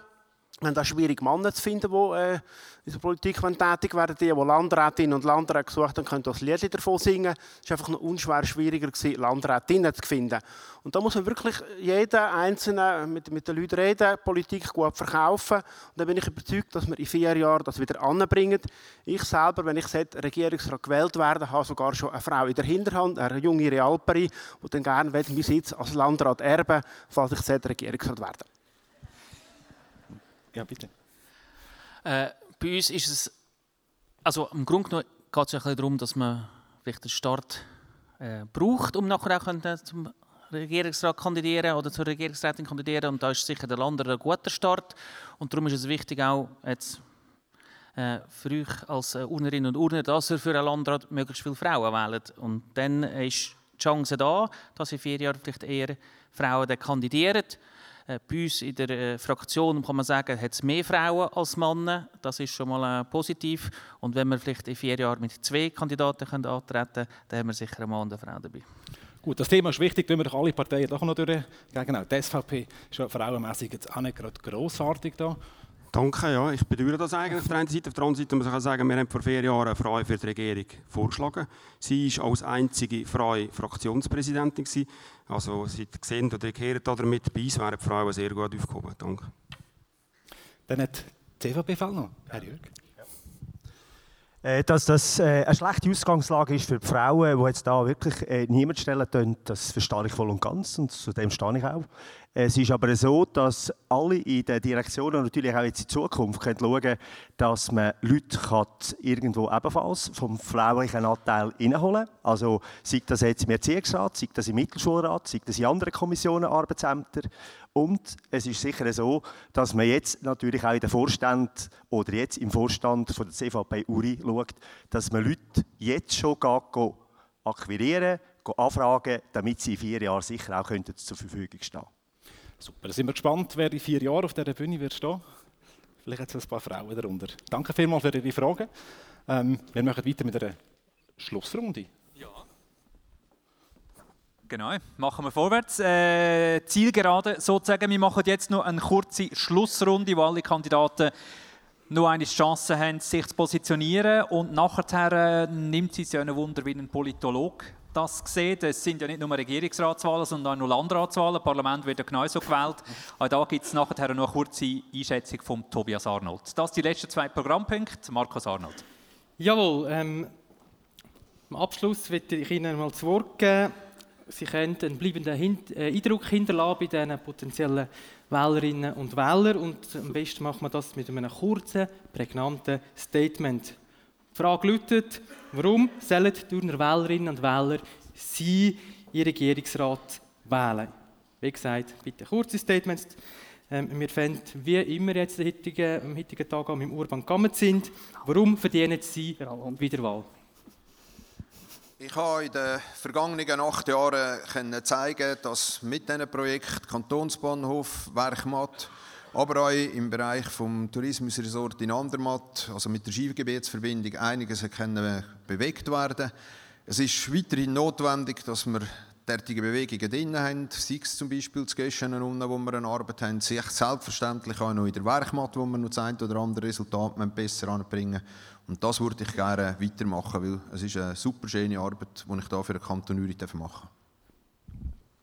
Dimitri Moretti, ja, Mit welchem Statement möchten Sie den Wählerinnen und Wählern in Erinnerung bleiben? Ja, geschätzte Urnerinnen und Urner, äh, die letzten vier Jahre äh, sind sehr interessant gewesen. Wir haben als Regierung und als Team sehr gut zusammengearbeitet. Wir haben den Kanton Uri ein bisschen weitergebracht. Der Kanton Uri ist äh, statistisch gesehen der sicherste Kanton, damit ich mich als Sicherheitsdirektor vielleicht auch noch ein bisschen beworben habe. Aber ich wäre sehr äh, motiviert und sehr froh, wenn ich weitere vier Jahre mich auch für ökologische und soziale äh, Themen einsetzen kann und äh, ich wäre froh, wenn Sie meinen Namen auf Ihren Wahlzettel würden schreiben Gute Wahl. Georg Simme, wie lautet Ihre Werbebotschaft zuhanden der Urner Wählerinnen und Wähler? Also ich verspreche, dass ich mich mit Hut und Haar, mit Lieb und Seele für den Kanton und für alle Leute im ganzen Kanton, aus allen Gemeinden wird einsetzen dass ich äh, versuche, ein bisschen frischen Wind reinzubringen und auch unbequeme Themen will abhacken da können Sie mich messen, wenn dann in vier Jahren Wiederwahlen sein Wenn ich den Job dann schlecht mache, können Sie mich äh, dann halt nicht mehr wählen. Jetzt wäre es wirklich cool, wenn Sie eins von diesen sieben Linien mit dem Namen Georg Simmen aus Real würden versehen. Es hat sieben Linien. Beat Jörg, warum soll man auch Ihren Namen auf die Linie schreiben? Uri ist enorm gut unterwegs. Der gesamte Regierungsrat hat das zu verantworten. Ich habe acht Jahre dürfen etwas dazu beitragen. Ich glaube, ich habe viel Erfolgreiches dazu beitragen. Ich bin voll motiviert, vital und möchte gerne die nächsten vier Jahre ebenfalls mithelfen. Christian Arnold beendet Sie auch den Satz, ich kehre in die Regierung, will? Ich fange vielleicht mit dem an, ich kehre in die Regierung, will ich äh, seit Jahren mich in der grünen Politik engagiere, Partei, Gemeinde, Landrat und auch insbesondere von der Wirtschaft her, Gewerbe, mich auch außerkantonal engagiert habe, auf breit vernetzt bin und darum bin ich der Meinung, kehre ich auch in die Regierung. Urs ja. Ihnen als äh, Jurist stelle ich die Frage folgendermaßen oder gebe Ihnen jetzt das Recht auf das letzte Wort. Ich habe mich in den vergangenen vier Jahren für unseren wunderschönen Kanton einsetzen. Und wenn Sie mich wählen, verspreche ich Ihnen, dass ich mich auch in den nächsten vier Jahren 365 Tage für die Anliegen der Urnerinnen und Urner innerkantonal, aber auch außerkantonal einsetze. Daniel Fuhrer, was ist Ihr Hauptargument, warum sich das Urner, oder warum das Urner Volk Sie in Regierungsrat wählen? Ich bin jetzt viele Jahre in der Politik tätig, jetzt zwölf Jahre im Landrat. Ich habe verschiedene Arbeiten machen verschiedene Kommissionen präsidieren und ich habe, meine ich, beweisen dass ich für zwölf Kanton Uri Lesungen finde und mich dort einsetzen kann. Ich bin sehr motiviert, jetzt zu wechseln in die Exekutive, wenn Sie mich dann wählen. Und da bin ich um jede Stimme froh. Danke für Ihre Unterstützung. Rogenager, Ihre wichtigste Wiederwahlbotschaft? Ja, weil ich als Baudirektor einen Haufen Projekte am Laufen habe. Ich will beweisen, dass es im Maxen vorwärts geht. Ich will beweisen, dass die WOF endlich verbaut werden kann. Ich will beweisen, dass wir auch im Kantonsspital Kosten im Griff haben mit dem Neubauprojekt und vor allem auch den Kantonsbahnhof fertigstellen. Und als Urner Landemann habe ich ganz viel Kontakt in den letzten anderthalb Jahren äh, knüpfen, wo ich natürlich probiere, für den Kanton Uri weiterhin einzusetzen. Und ganz wichtig, ich werde mich für die Frauen einsetzen. Pascal Blöchlinger, warum sind Sie der richtige Mann für die Urner Regierung? Ich bin der einzige Kandidat, der die Aussensicht einbringen kann mit dem Unternehmen außenrum. Ich, äh, ich hätte eigentlich gerne bei der ersten Runde auch mitreden Ich weiß, dass einfach die Verbindung und unser Anschluss an den Rest von, von der Schweiz nicht optimal ist. Und dort sehe ich das grosse Problem. Bevor wir Unternehmen nehmen können, wollen wir dort das anpacken und auch gegenüber Bern halt betonen. Gut, das ist definitiv das letzte Wort von unseren Kandidaten. Jetzt kann ich das Wort wieder an Michael Zetzi übergeben. Leicht überrascht über das. Äh, ich gebe doch gerade weiter. Ich gebe gerade weiter an Tobias Arnold. Wir haben heute eine grosse Arnold-Runde, wo der Florian Arnold mit dem Retz, Tobias Arnold, Politolog, und einschätzt, äh, wie es dann könnte kommen in Bezug auf einen Landrat, den wir ja noch wählen. Ja, gerne. genau, bei, bei mir ist der Tobias Arnold, der ist im Begriff seinen Doktor abzuschließen als Politolog. Er hat, glaube ich, sogar schon die Arbeit eingereicht. Nur noch am Resultat abwarten. Aber uns interessiert jetzt mehr, wie da das Resultat könnte rauskommen. Und äh, die letzte Frage hat gezeigt, es ist eingefällig, es hat keine Frau in dieser Regierung. Ich glaube, die Urner sind da nicht allein mit dem Problem, dass keine Frauen herum sind. Was ist da Ihre Einschätzung? Sicher eine stoßende Situation. Ich hoffe, wir sind uns alle einig, dass das in vier Jahren nicht mehr passieren darf. Einen kleinen Unterschied sehe ich zu anderen Kantonen, dass gerade wirklich nur schon bei den Kandidaten keine Frau rum ist. Wir haben beispielsweise in Luzern eine reine Männerregierung, aber immerhin eine Kandidatin die es bei der Wahl nicht geschafft hat. Und ich glaube, jetzt müssen wir unsere Hausaufgaben machen, dass es in vier Jahren nicht mehr so wird sein. Aber das Stichwort Konkordanz kann man ja auch im Zusammenhang mit Frauen bringen. Aber es ist ja auch momentan nicht jede tragende Partei oder ähm, Landratspartei im, in der Urner Regierung vertreten. Wie groß ist der Anspruch da auf Konkordanz in so einer Kantonsregierung? Konkordanz hat in der Schweiz einen wichtigen Wert. Das fällt ab im Bund, mit dem Bundesrat, wo wir sie heute eigentlich immer noch haben. Wir beobachten schon, dass bei den Kantonen das im Moment immer mehr erodiert. Mit der Zentralschweiz haben wir eigentlich als Kanton Uri der letzte linke Sitz in der Regierung. Sonst haben wir eigentlich nur noch bürgerliche Regierungen. Wobei wir aktuell äh, eigentlich nicht konkordant sind, weil die SVP fehlt. Ich glaube, Konkordanz hat darum in der Schweiz eine Bedeutung, weil wir haben das Volksrecht alles, gerade im Kanton Uri, alle Gesetze gehen normal vor das Volk und da ist es wichtig, dass alle größeren Strömungen am Tisch sind und darum bin ich schon einer von denen, der sagt, Konkordanz hat einen wichtigen Wert in der Schweiz. Aber man sagt ja, Konkordanz ist wichtig, dass es keine Blockade gibt, also dass nicht eine Partei, die sich eben ausgeschlossen fühlt, ähm, das Ganze blockiert. Haben Sie das jetzt festgestellt in den letzten vier Jahren, dass da die SVP besonders auf die Bremse gedrückt hat? Vielleicht sind wir als kleiner Kanton, wo sich jeder, jeder gut kennt, ein bisschen geschützt vor dem. Ich vergleiche es vielleicht mit Luzern, dort sind die Linken nicht in der Regierung und dort beobachte ich schon sehr ein kässiges Politklima, eine reine bürgerliche Regierung und die Linken, die eigentlich Oppositionspolitik betreiben. Im Kanton Uri habe ich jetzt die SVP nicht so als dermaßen stark oppositionell wahrgenommen, wie beispielsweise dann, wo sie auf Bundesebene nicht vertreten war. Ich würde aber trotzdem sagen, dass es für äh, die politische, das Finden von der politischen Mehrheit eben wirklich positiv ist, wenn eine breite Vertretung ist, von links bis rechts. Jetzt äh, möchte ich noch ein bisschen auf den Landrat sprechen kommen, weil der ist, hat ja heute bis jetzt keine Rolle gespielt an dem, oder eine äh, untergeordnete Rolle gespielt an dem Podium. Jetzt wird zuerst mal mit dem doppelten Puckelsheim gewählt, also ein System, wo eigentlich die Partei viel höher, also noch höher gewichtet und zwar über ähm, Gemeinsgrenzen raus. Was ist da Ihre Einschätzung? Wird es da grosse Verschiebungen geben durch das neue System von, den, von der Sitzverteilung vom Ürner Landrat? Wir haben ja noch über das Wahlsystem abgestimmt, dass wir das eben nur in vier Kantonen machen, der doppelte Puckelsheim. Äh, vier Gemeinden. Gemeinden, danke, genau. genau. ähm, in diesen vier Gemeinden könnte es durchaus Veränderungen geben. Man sagt, dass der doppelte Puckelsheim vor allem den kleineren Partien wird helfen. Im Kanton Uri wären das äh, SP und die Grünen, weil ja jede Stimme eigentlich in diesen vier Gemeinden zusammenzählt wird. Und das äh, dürfte dazu führen, dass vielleicht ein kleiner Linksrutsch in diesen Gemeinden stattfindet, auch gerade weil sie ja vor vier Jahren ein paar Sitze verloren haben. In den restlichen Gemeinden kann man sagen, haben die Linken gar nicht so viel zu verlieren, weil dort haben sie in den Majorsgemeinden und auch in denen, wo jetzt zusätzlich Majors gewählt wird, aktuell auch gar nicht so viel Sitz. Insgesamt glaube ich, wenn gibt es vielleicht einen leichten Linksrutsch, aber ich denke nie dem Ausmaß, wie wir das national gesehen haben im Oktober. Im Großen und Ganzen glaube ich, werden die Kräfteverhältnisse gleich bleiben mit CVP, FDP, wo eigentlich eine starke Mitte werden bilden. Ich glaube, das wird, an dem wird sich nicht viel ändern. Jetzt äh, sagt man ja, das Wahlsystem lädt so ein bisschen taktisches Wählen zu. Ähm, erwarten Sie da, dass viele Leute sagen, ja, jetzt, jetzt rühre ich den ganzen Zettel unverändert rein? Ja, der doppelte Puckelsheim ist natürlich etwas, das nicht so einfach zu verstehen ist. Aber äh, ich sage, um es ganz einfach zu machen, jede Stimme gilt dann eben in diesen vier Gemeinden. Und das heißt, wenn meine eigene Stimme vielleicht das, das, das Birgeln nicht nützt, dann hat sie vielleicht einen Nutzen in Altdorf und verhilft vielleicht dann jemandem von meiner gewählten Partei in Altdorf zu einem Sitz. Und wenn der Gedanke bei den Wählerinnen und Wählern präsent ist, dann äh, führt das natürlich dazu, dass ich nicht nur die Leute in meiner Gemeinde anschaue, sondern generell einfach wirklich die Partei unterstützen, die ich, die ich gut finde. Und dann kann auch strategisches Wählen durchaus eine Rolle spielen. Ja. Jetzt, äh, Sie haben den ganzen Morgen aufmerksam verfolgt. Was ist so das, was Sie am meisten überrascht hat jetzt von diesen Kandidaten? Da?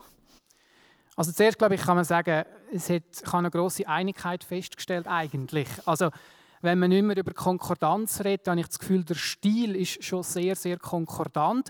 Das ist von den bisherigen zu erwarten gewesen. Auch der Dimitri Moretti als einziger Nicht-Bürgerlicher ist jetzt mit seiner Meinung nicht komplett ähm, hat nicht eine komplette Gegenposition eingenommen. Wir hatten punktuelle Kritik von SVP-Vertretern im Bereich Langsamverkehr und die Fetzen sind dann eigentlich erst geflogen, wo es um nationale Themen gegangen ist. Und ich glaube, das liegt ein bisschen der Natur der Sache, dass halt kantonale Themen all ziehen ein bisschen am gleichen Strick und da ist man vielleicht noch ein bisschen einiger, als wenn es um nationale Themen geht. Darum hat mich jetzt nicht etwas extrem überrascht an dem heutigen Morgen.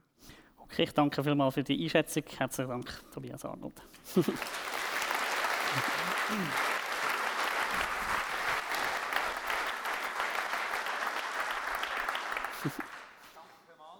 Tobias Arnold. Und damit äh, ist doch auch schon Mittag. Sind wir am Ende von dieser Veranstaltung. Ich danke Ihnen herzlich für das Erscheinen hier, für das Interesse von Ihnen. Nicht vergessen, jetzt äh, wissen Sie, was die Herren für Positionen haben. Abstimmen und äh, schauen, wie es rauskommt. Das wissen wir dann am 8. März. Sie haben es auch gehört, ähm, Leid für Politik braucht es immer. Wenn Sie also noch mit den Herren reden, sich vielleicht auch noch begeistern Sie haben die Möglichkeit unten. Wir treffen uns im Foyer unten. Ähm, wer weiß, vielleicht hocken Sie ja plötzlich im Landrat lassen wir uns überraschen und dann irgendwann in der Regierung. Herzlichen Dank noch einmal, kommen Sie gut heim und ein schönes Wochenende wünsche ich Ihnen noch.